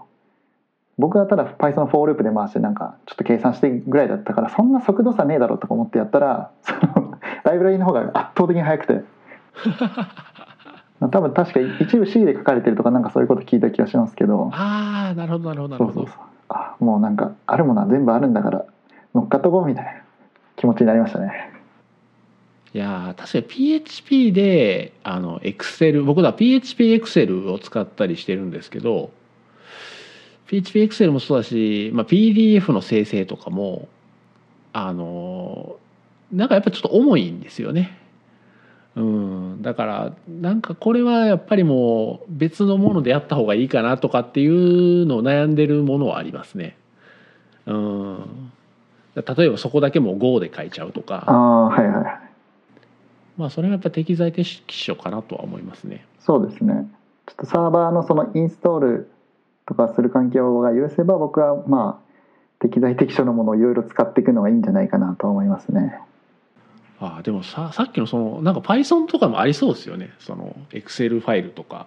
ああありそう。PDF の生成とか。しかもなんか C のモジュールになっててめっちゃ早いみたいなのが。ありそうですね。あ探してみよう。ネタ帳に書いてある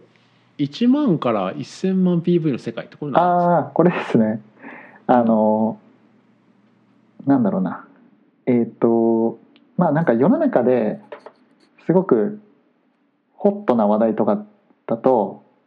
結構なんか尖った世界の話が多いじゃないですか。こうなんか秒間何万リクエストさばいてる世界で使われてるこういう子がみたいな。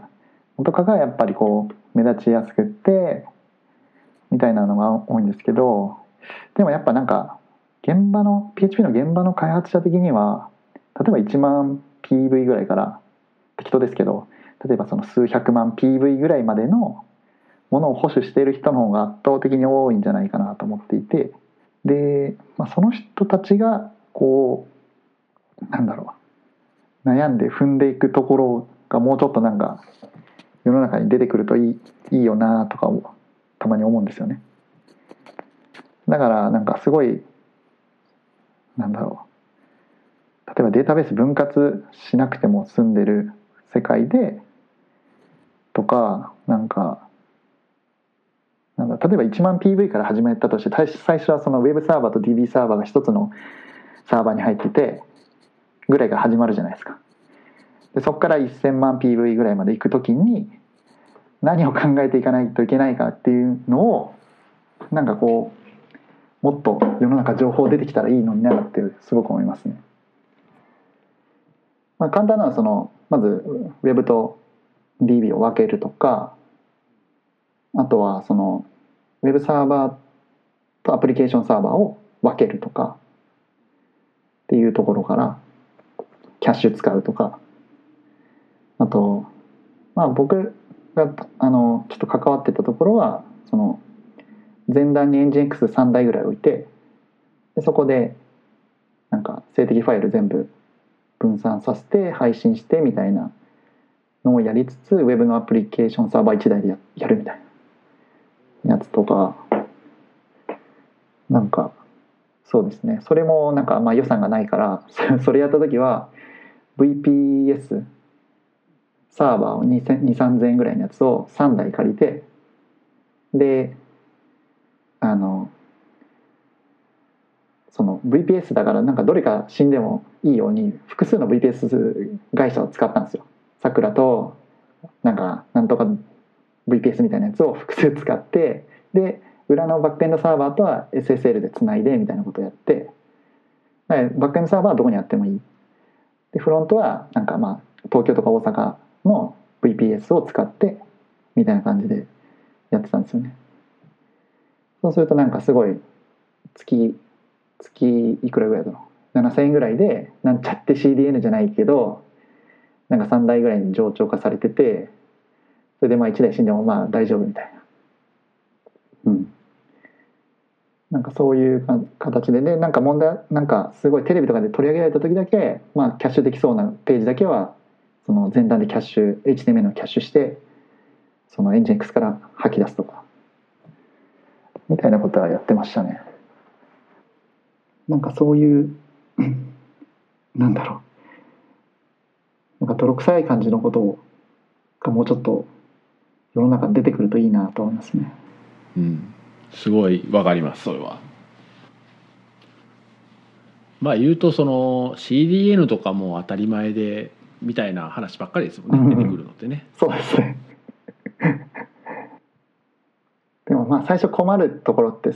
もうウェブサーバー DB サーバー1台になっててなんかやたらメモリ足りないし CPU がすごいなんか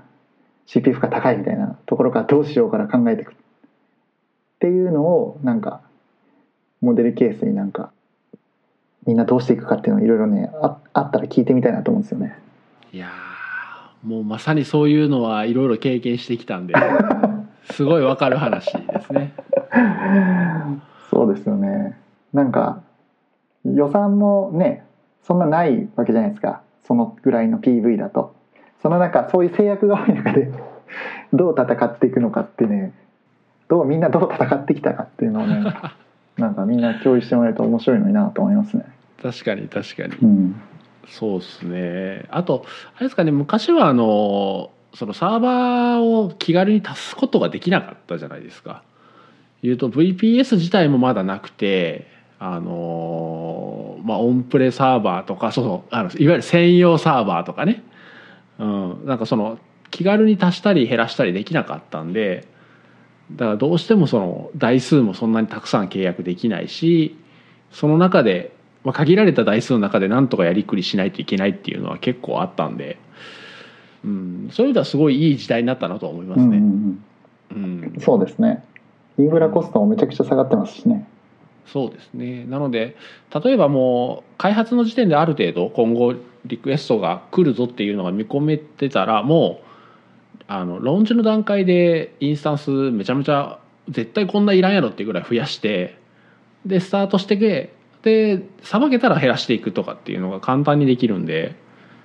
うんなんかそれがすごくいいなと思いますね今は。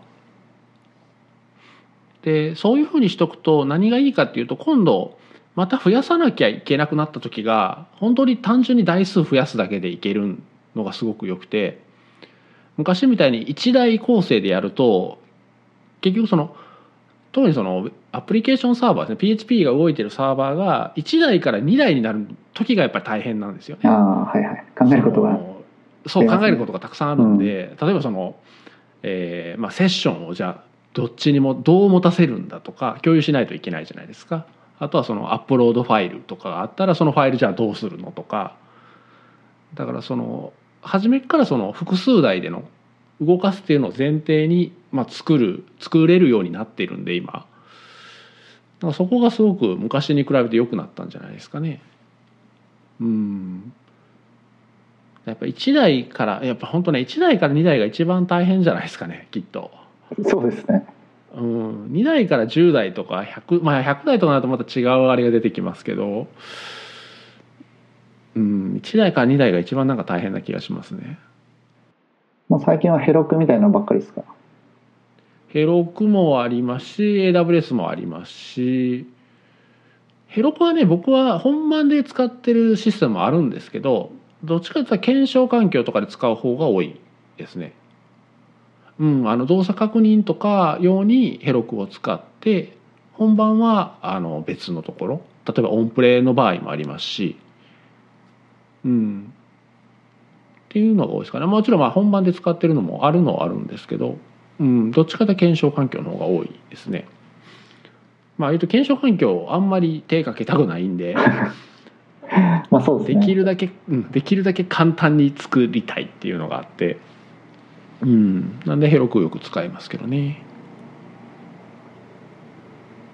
いやー確かにその台数が少ない時はどうしてたかなうん。まあとりあえずはその MRTG の画面を見たりとか ね。SSH で入って反応が返ってこないとかっていうのはよく経験してたんで。いや SSH で入って反応ないのはちょっとしんどいですね。ーしんどいですね。特にあのまあテレビもそうですしあとはその、まあ、何か販売する系のサービスとかで売り出しの時間が決まってるものしかも割と限定ものとかであもうドンとみんなが買いに来るのが分かってるようなサービスとかはやっぱりあれなんか生きた心地がしないですね売り出しのタイミングの時は。あ、あれな、めっちゃ大変ですよね。僕全然ね、かかってないから言いますけどね、かかってない、かかってないから言いますけどねっていうか、全然知らないんですけど、あの、土屋カバンでランドセル買ったんですよ。子供の。もうあれ、7月1日かな。販売、もう競争であれ、販売個数が決まってるからだからもうみんな全員 F5 アタックみたいな感じで うちの僕の妻もずっとなんか繋がんない繋がんないっつってずっとリロードしまくってて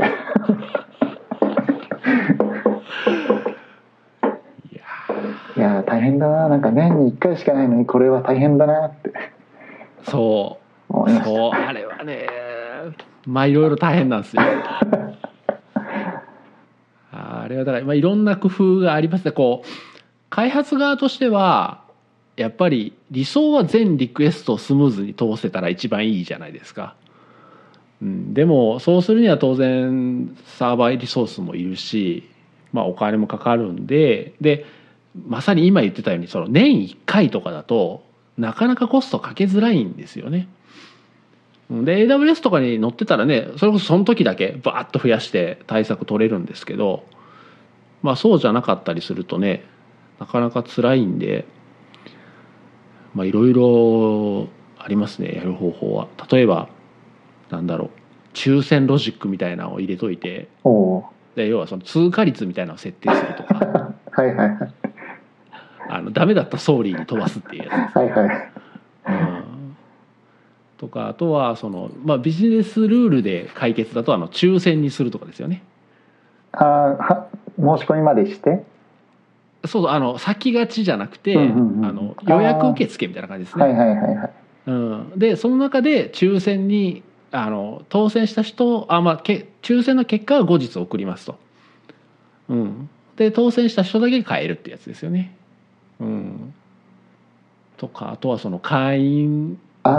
会員だけ先に変えるとかでこう言うとこう売り出しのタイミングを変えるとか、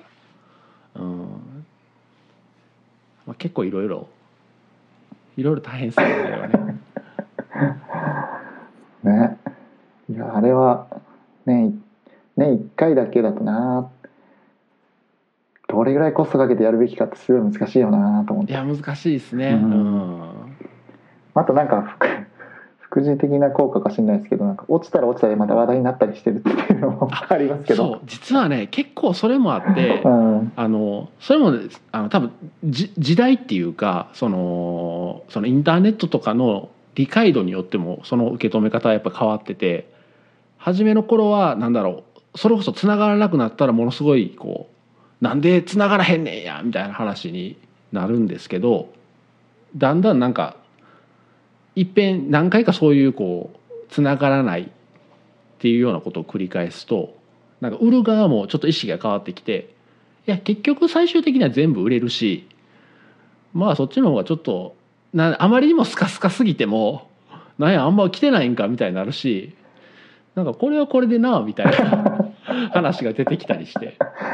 だからそれもなんか、うん、面白いですよね。だからこう正解じゃなかったのに実は良かったみたいなのとか。あそうそうそだうそうビジネスの場だとなかなか面白いですよね。面白いですね。うん。そう。あの結果的にはだから全部結局売れるんでそういうものって、うん、だからまあ別にいいんじゃないっていう判断もあるんじゃないですかね。だからそのそれこそその1年に1回ぐらいだったらまあ落ちるかもしらんけど、まあ、どうせ売れるしまあいいんちゃうっていう判断もまああるような気がしますね。みんなどうしてるんですかね。でも本当今はクラウド使うのが普通になってきたからまあでもそんなことないか。やっぱり1台から始めるってとこも多いですもんね。普通に。最初からそうですね。VPS だったらまだ良かったみたいな時もありますよね。多分なんかいやここに構築しといてください。FTP これですみたいな。ああそうですね。のとそうですね。おおみたいな。時ありますね。あれ FTP ってどうやってやるんやっけ？みたいな。時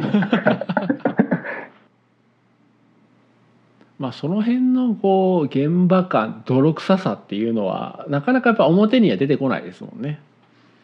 うん。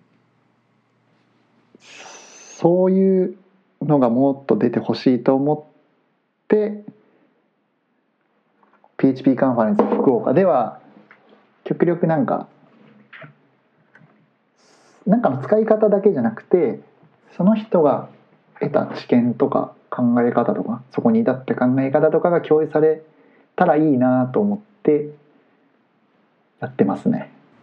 なるほどなるほど、はい。来ました。来ました。やっと来た。俺もねそう早めに言わないとと思ってたらもうこんな時間みたいな。感じですね来ましたね。そうそう。そういやー今年も今年もサイトすごいいいっすよね。はい今年もそうですね。デザイナーの方に頑張っていただいて。いやー本当すごい。そうなんかあ皆さん PHP カンファレンス福岡っていうカンファレンスがありまして今年で3回目ですで今年は6月10日土曜日に福岡の博多であります。今絶賛チケット販売中ですので。あとねでもね今年170枚売り出しなんですけどえーっともう半分以上売れてるはず。残り残り70枚ぐらいかな。あ早いっすね、はいでもそのうち20枚ぐらい学生チケットになっちゃってるんで実際はあと50枚ぐらいですかね。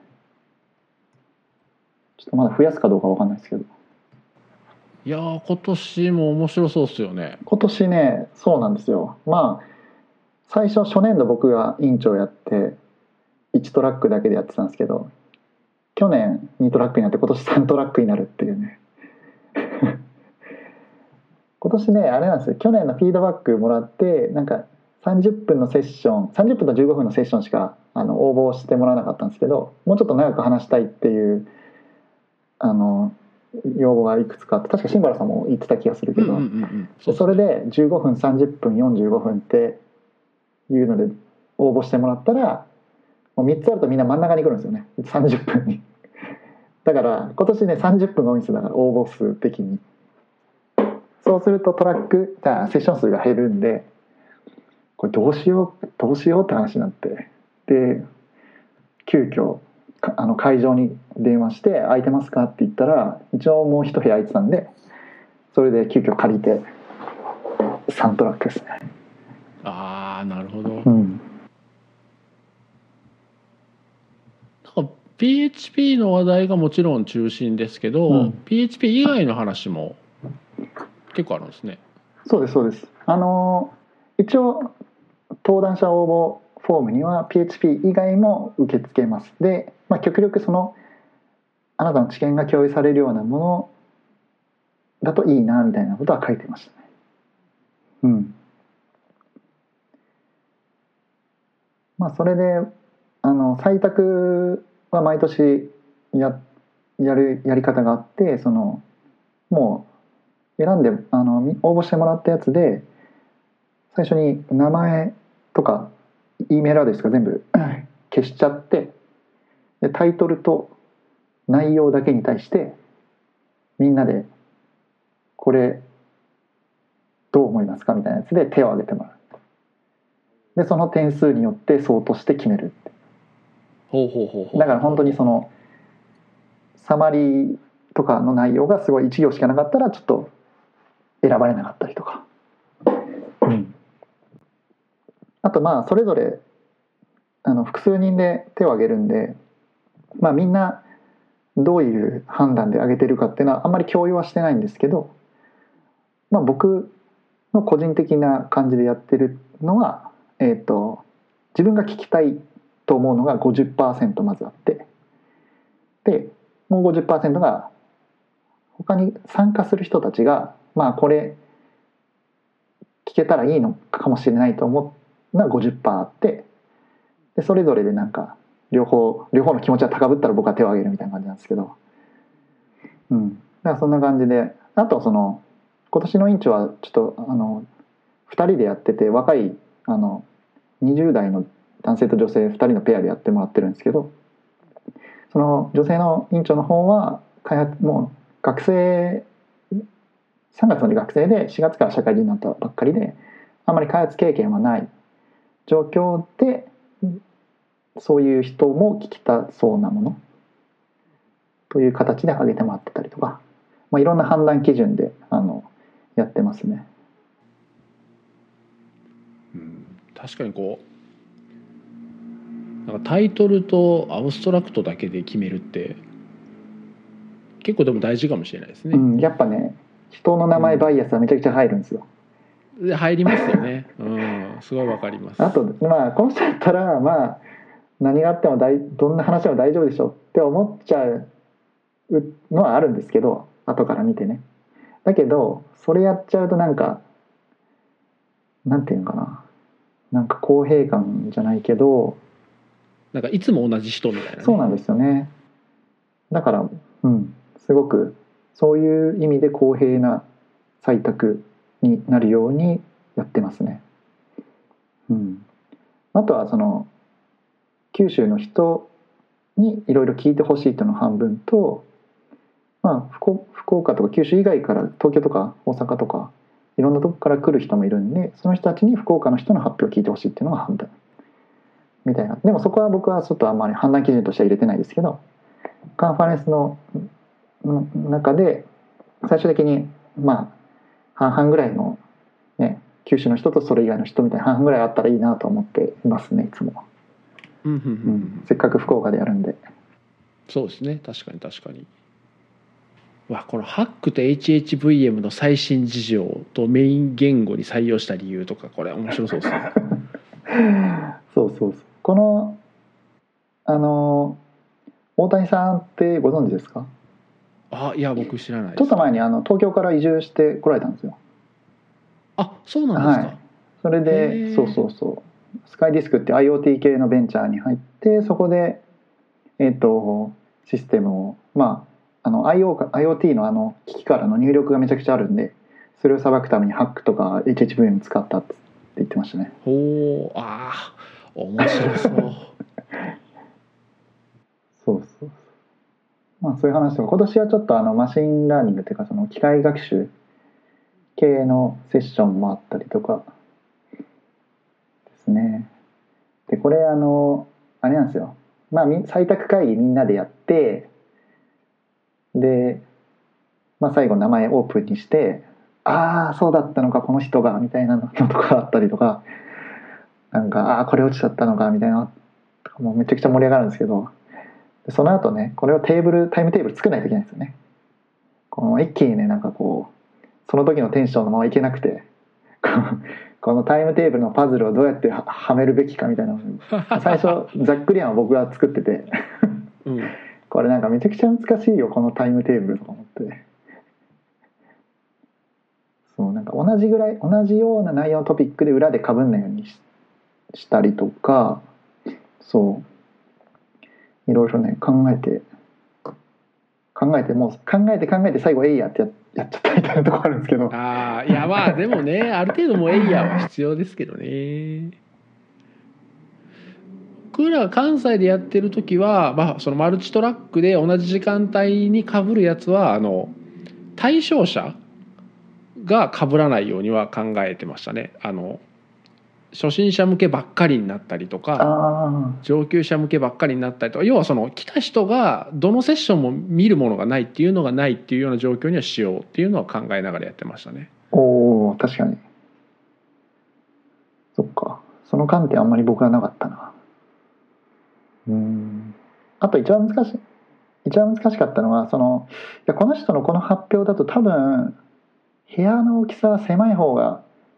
うまくいきそうな気がするみたいなのもあってそのた例えばコードがガンガン出てくるようなのとかって多分なんかちょっと狭い部屋でなんかかなりその聞いてる人と近い方が結構盛り上がれるところとか多分あるんじゃないかと思っててなんかねそういうのも考えながらねやってたりはしたんですけどうん。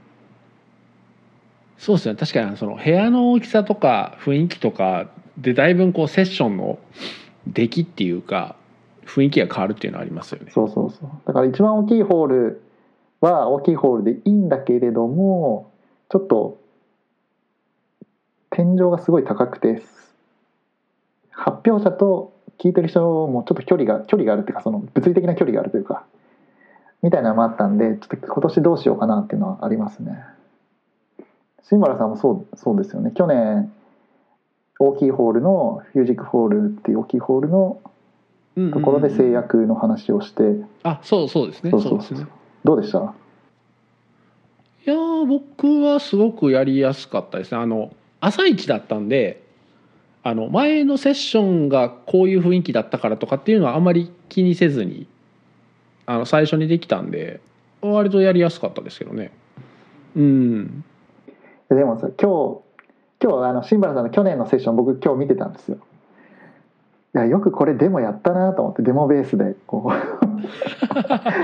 ああのライブコーディング、ね、そうライブコーディングライブコーディング。はいはいはいはい。はい30分のセッションライブコーディングで全部やっていくってすげえなと思って。大変だったんじゃないですか用意するの。そうですね。いやもうまさにあのさっきのバディの話と一緒ですよ。引き引き算ですよ引きあ算引き算。うん、やっぱりこうどんどん増えていっちゃうんですよね。あの時間ってやっぱあるだけ使っちゃうんで。だからもう何回も測りながらどんどん削っていきましたね。本当はもっとやりたかったんですけどでもちょっと引いてこうちょっと時間余るぐらいの方がねやっぱり、まあ、質疑応答とかもあった方がいいんで。うん。なんでだいぶ引き算をして、まあ、あの形になったって感じですね。質疑応答が今年ちょっとどうしようか迷っててあのこれまだ何にも公式で言ってないからあれですけど。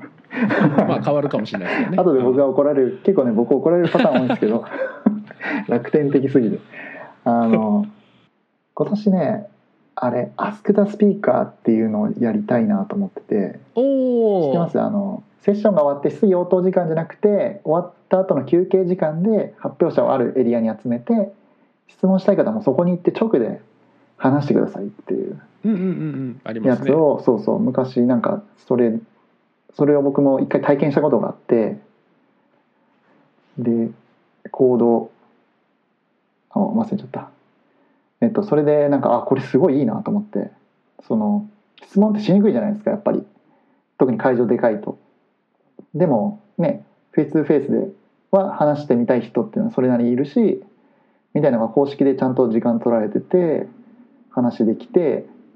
まあ全員にはシェアできないけれどもでもね発表者にはフィードバックされるわけだしなので今年はまあその30分と例えば30分のセッションで余った時間どうするのはもう自由にしてもらおうとは思うんですけどそれ以外にちゃんとそういう時間を設けて、えーとまあ、そこに行ったら誰かいる。であれいいのはスピーカー同士も最初固まるんですよ。だから特に誰も来なくてもスピーカー同士で盛り上がるみたいなのもああったりとかね。あそれはわかりますね。そうそうそうう。ん。なのでなんか、まあ、別になんか悪いものじゃないからやってみたいなと思って。そうなんか毎年毎年なんか僕のな勝手な僕の中だけでいろいろなチャレンジしたいなと思っててカンファレンス。毎年同じことやっていくのもあれなんで、まあ、トラック数が増えてるっていうのはあるんですけどなんかもうちょっとやってみたいなっていうのはありますね。なるほどなるほど、うんああいいっすねいいっすね、うん、そうなんですよね。まあその場でね質問してくれた方がまあみんなにねみんなが同じ質問聞けるんでそれはそれで面白いんですけどまあそれはそれとしてねなんかこう個別で聞ける場があるとまあなかなかこうねそこに目の前にスピーカーの人が歩いててパッて声かけて聞くって慣れてないとね敷居高いですもんね。そうそうそう でねなんかなんか知り合いとワイワイやってたら「あちょっと今声かけるのやめようかな」みたいな「な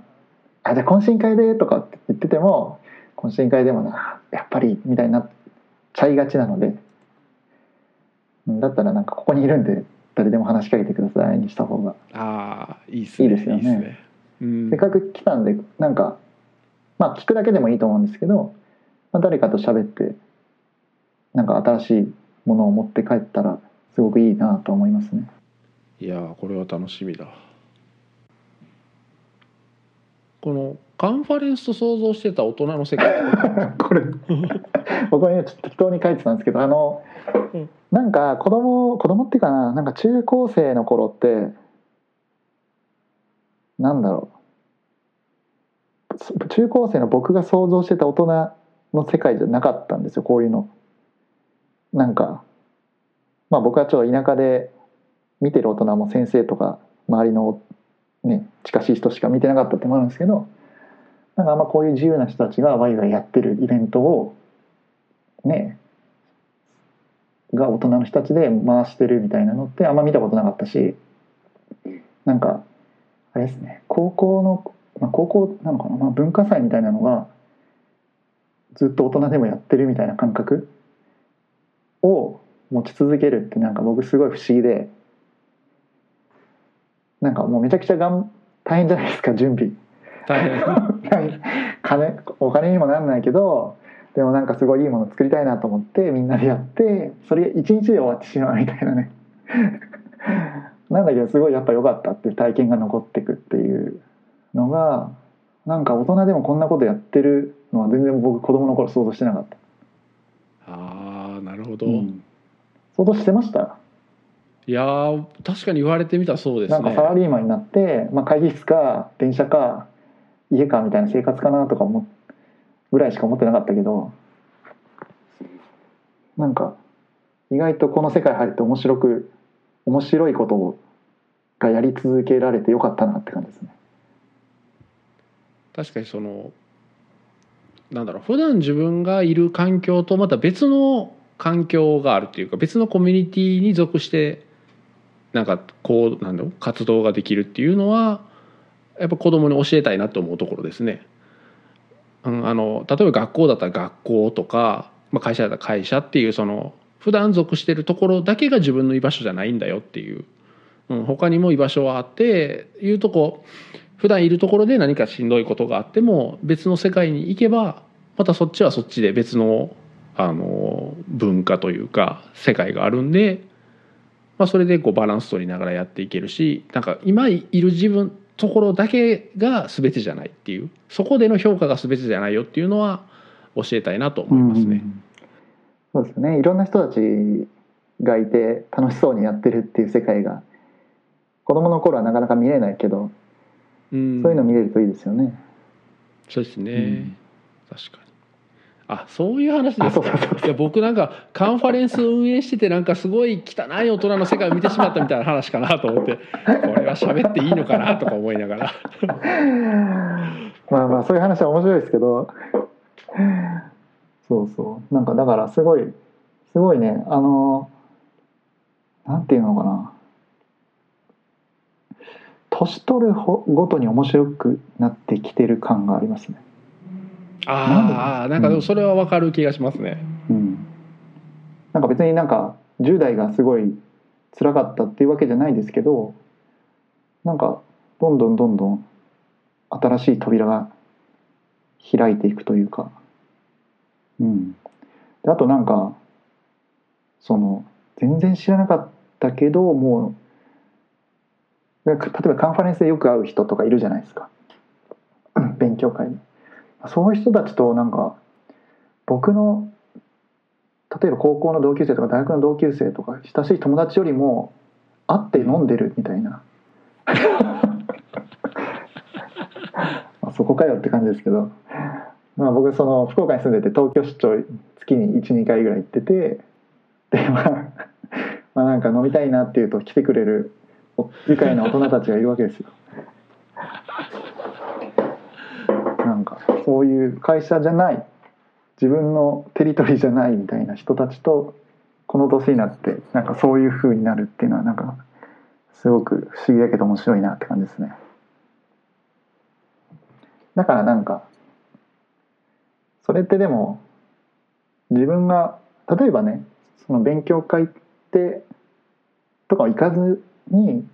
自分の開発だけに集中してるっていうのはまあそれはそれで面白いかもしれないけどなんかそういう新しいところに飛び込んで新しい扉が開くみたいなのってすごくいいなと思っててでまあその行くだけだとなかなか開かない時あるんでやるんだったらもうなんかやる側に回るみたいな方が 例えばね勉強会主催するとかカンファレンスやってみるとかに回った方がなんかどんどん開けていくのかなっていう気持ちはありますね。あ、別にやれあえてやれとは言わないですけどなんかそういうどうせやったらやった方が面白いことが多い気が多いと思いますね僕は。うんうんうんうんそうですねまあもちろん人によってねあの好みというか合う合わないもあると思うんでみんながみんなその参加する参加っていうかその運営する側とか発表する側に回った方がいいとはまあ言い切れないですけどでもこう興味があってやってみたいって思うんだったらちょっと飛び込んでみた方がいいとは思いますね。うん、やってみてまあ合わないってなったら別にそれはそれでいいと思うんですけあーそうそうそど意外と最初なんか飛び込む時怖いんですけどなんか別に変な人そんないないしまあそうです そうねみんななんか優しいじゃないですか。優しいしなんかやっぱちゃんとコミュニティのことを考えて動いてる人が多いからなんか別に飛び込んでみるとでから判断したするっていうのはすごくいいと思いますね。うん。まあ、飛び込んだからってなんか悪いことがあるってことはまあないんでね。そうですね。なんだろう。会社から文句言われるかもしれないけど。まあそうか。そういうのはあるかもしれないですね。まあ言うたらこうやって市川さんと話してるのも冷静に考えるとすごい不思議ですからね。そうっすよね。僕もシーバラさんと昔2009年ぐらいのケイクコミュニティで会って PHP 祭りってイベントを一緒にやってたからこうなってるって感じなのかな。そうですもんね、ううん。んでね今やね一緒に呼ぶ子にイカ食いに行ったりとかね。そうそうですよ。僕ね地元高校の時の連れと飲みに行くよりも市川さんと呼ぶこの威嚇頻度の方が高いですからね多分一緒にポケモン GO やったりね。そうそうそうそうそう。そうそうこういうことが大人になってあるんだよっていうのはなんかうん。知ってほしいなと思いますね子供には、うんうんそうですね。なんか今日見た記事でなんだっけなディジューノーだったかな。なんかそういうやつがあって高校の教師かなんかがアメリカの作ってるやつでその今年あった出来事っていうか最近のテクノロジーのトレンドによって人々の生活はどう変わってきたかみたいなのをどんどんピックアップしていって例えばそのデートサイトで結婚した人がこんなにいるとかなんかそういうまあそれ一例ですけどなんかどんどんテクノロジーが変わっていく上でその子供のに対する教育としてこういう職業を意識させていくとかはなんかどうなのかみたいな。その小さい頃から今ある職業を意識させてる。ってのはどうなのかみたいなのがあってそのその人たち曰く自分たちはこれから来るであろう今ない職業を子供たちにどう教育していくかがすごく重要だみたいな。うんんそういう記事があっていや確かにそうだよなと思って。うん。なんかこんな世界まあ例えばその僕が高校生の頃って多分こういう世界ってほぼなかったと思うし、うん、なんかそう考えるとなんだろう。僕の子供に対してなんかするべきものはもうなんか情熱を持ってもらうこと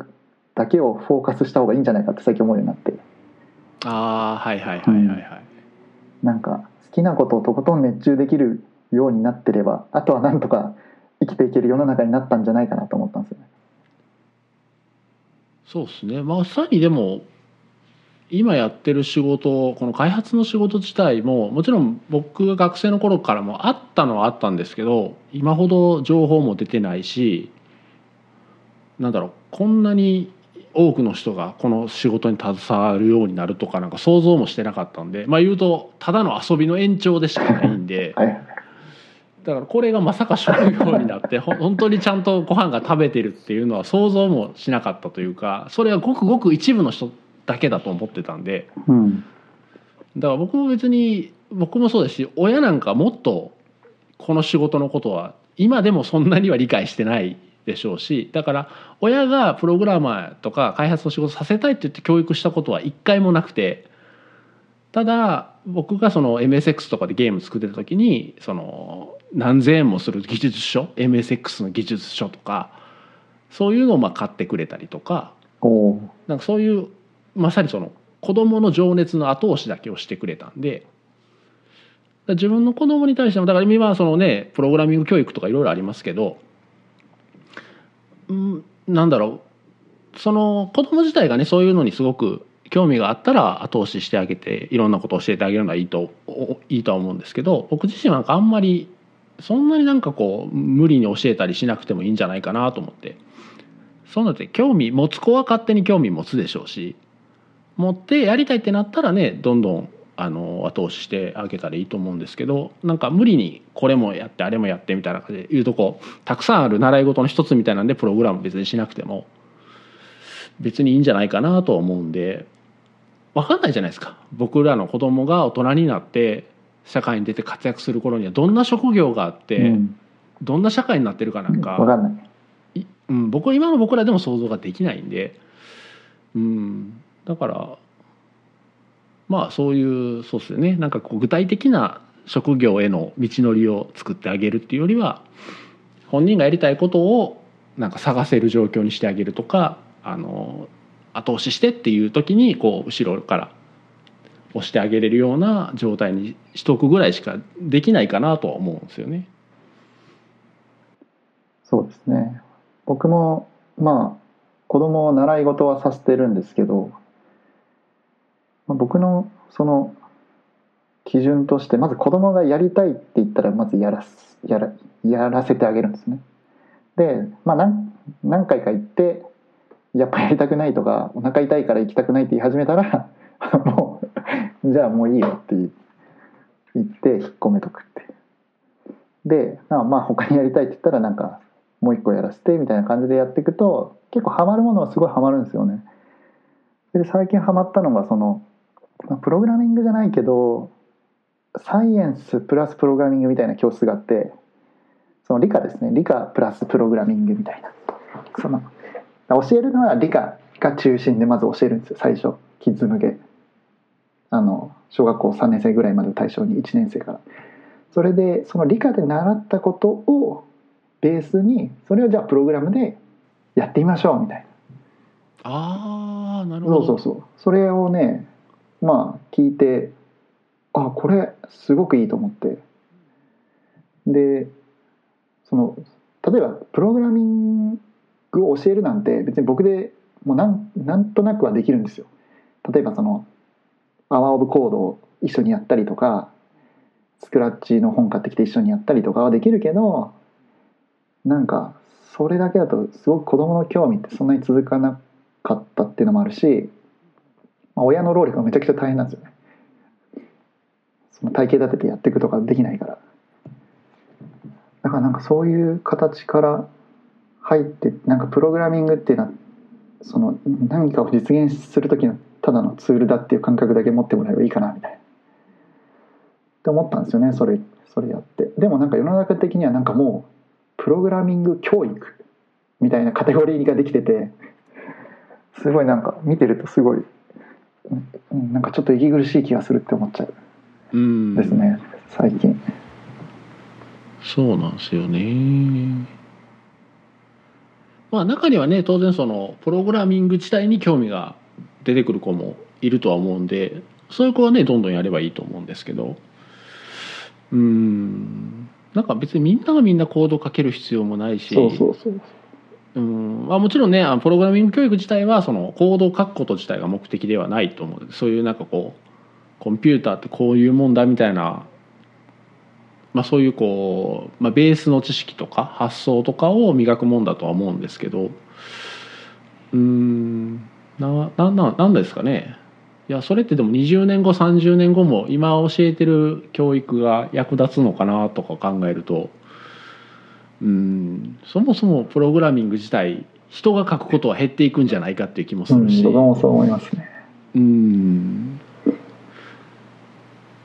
まあね。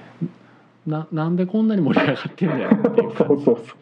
じですかね。でさなんかさ最近さテレビとかで見るとこの例えば中学校1年生で iPhone のソフトがリリースできて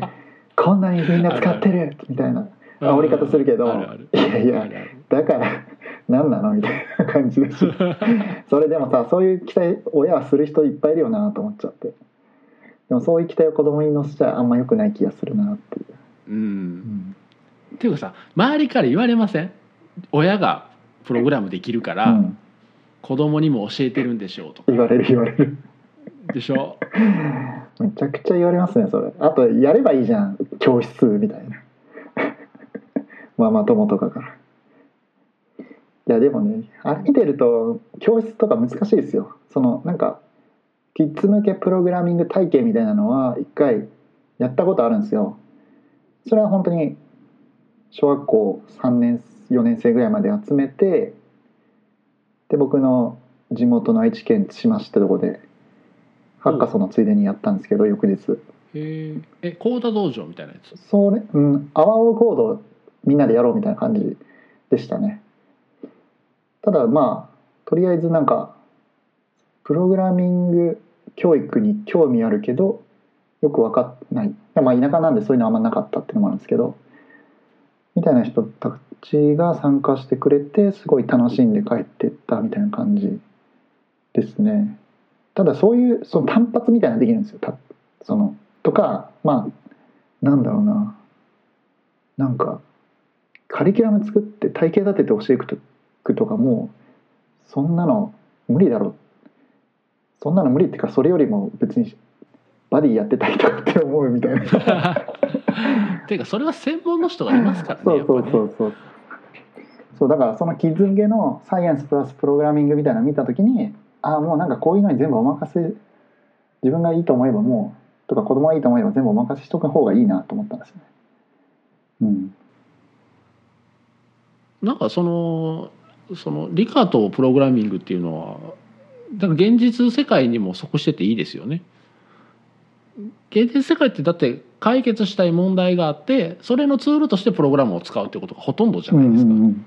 うん。だからそれをまさに表してるうんんですごくいいと思いますね。ただね僕もねなんか授業を全部見た見てるわけじゃなくて見せてくんないんですよ授業。そうそうなんか送ってって、へじゃああの親の方は親御さんはおなんか迎えに来るまで外でお待ちくださいみたいな感じになって。そう。でもまあ子供に聞くとすごい楽しいって言ってるからまあそれはそれでいいかと。どんなことやっててもまあいいやっていう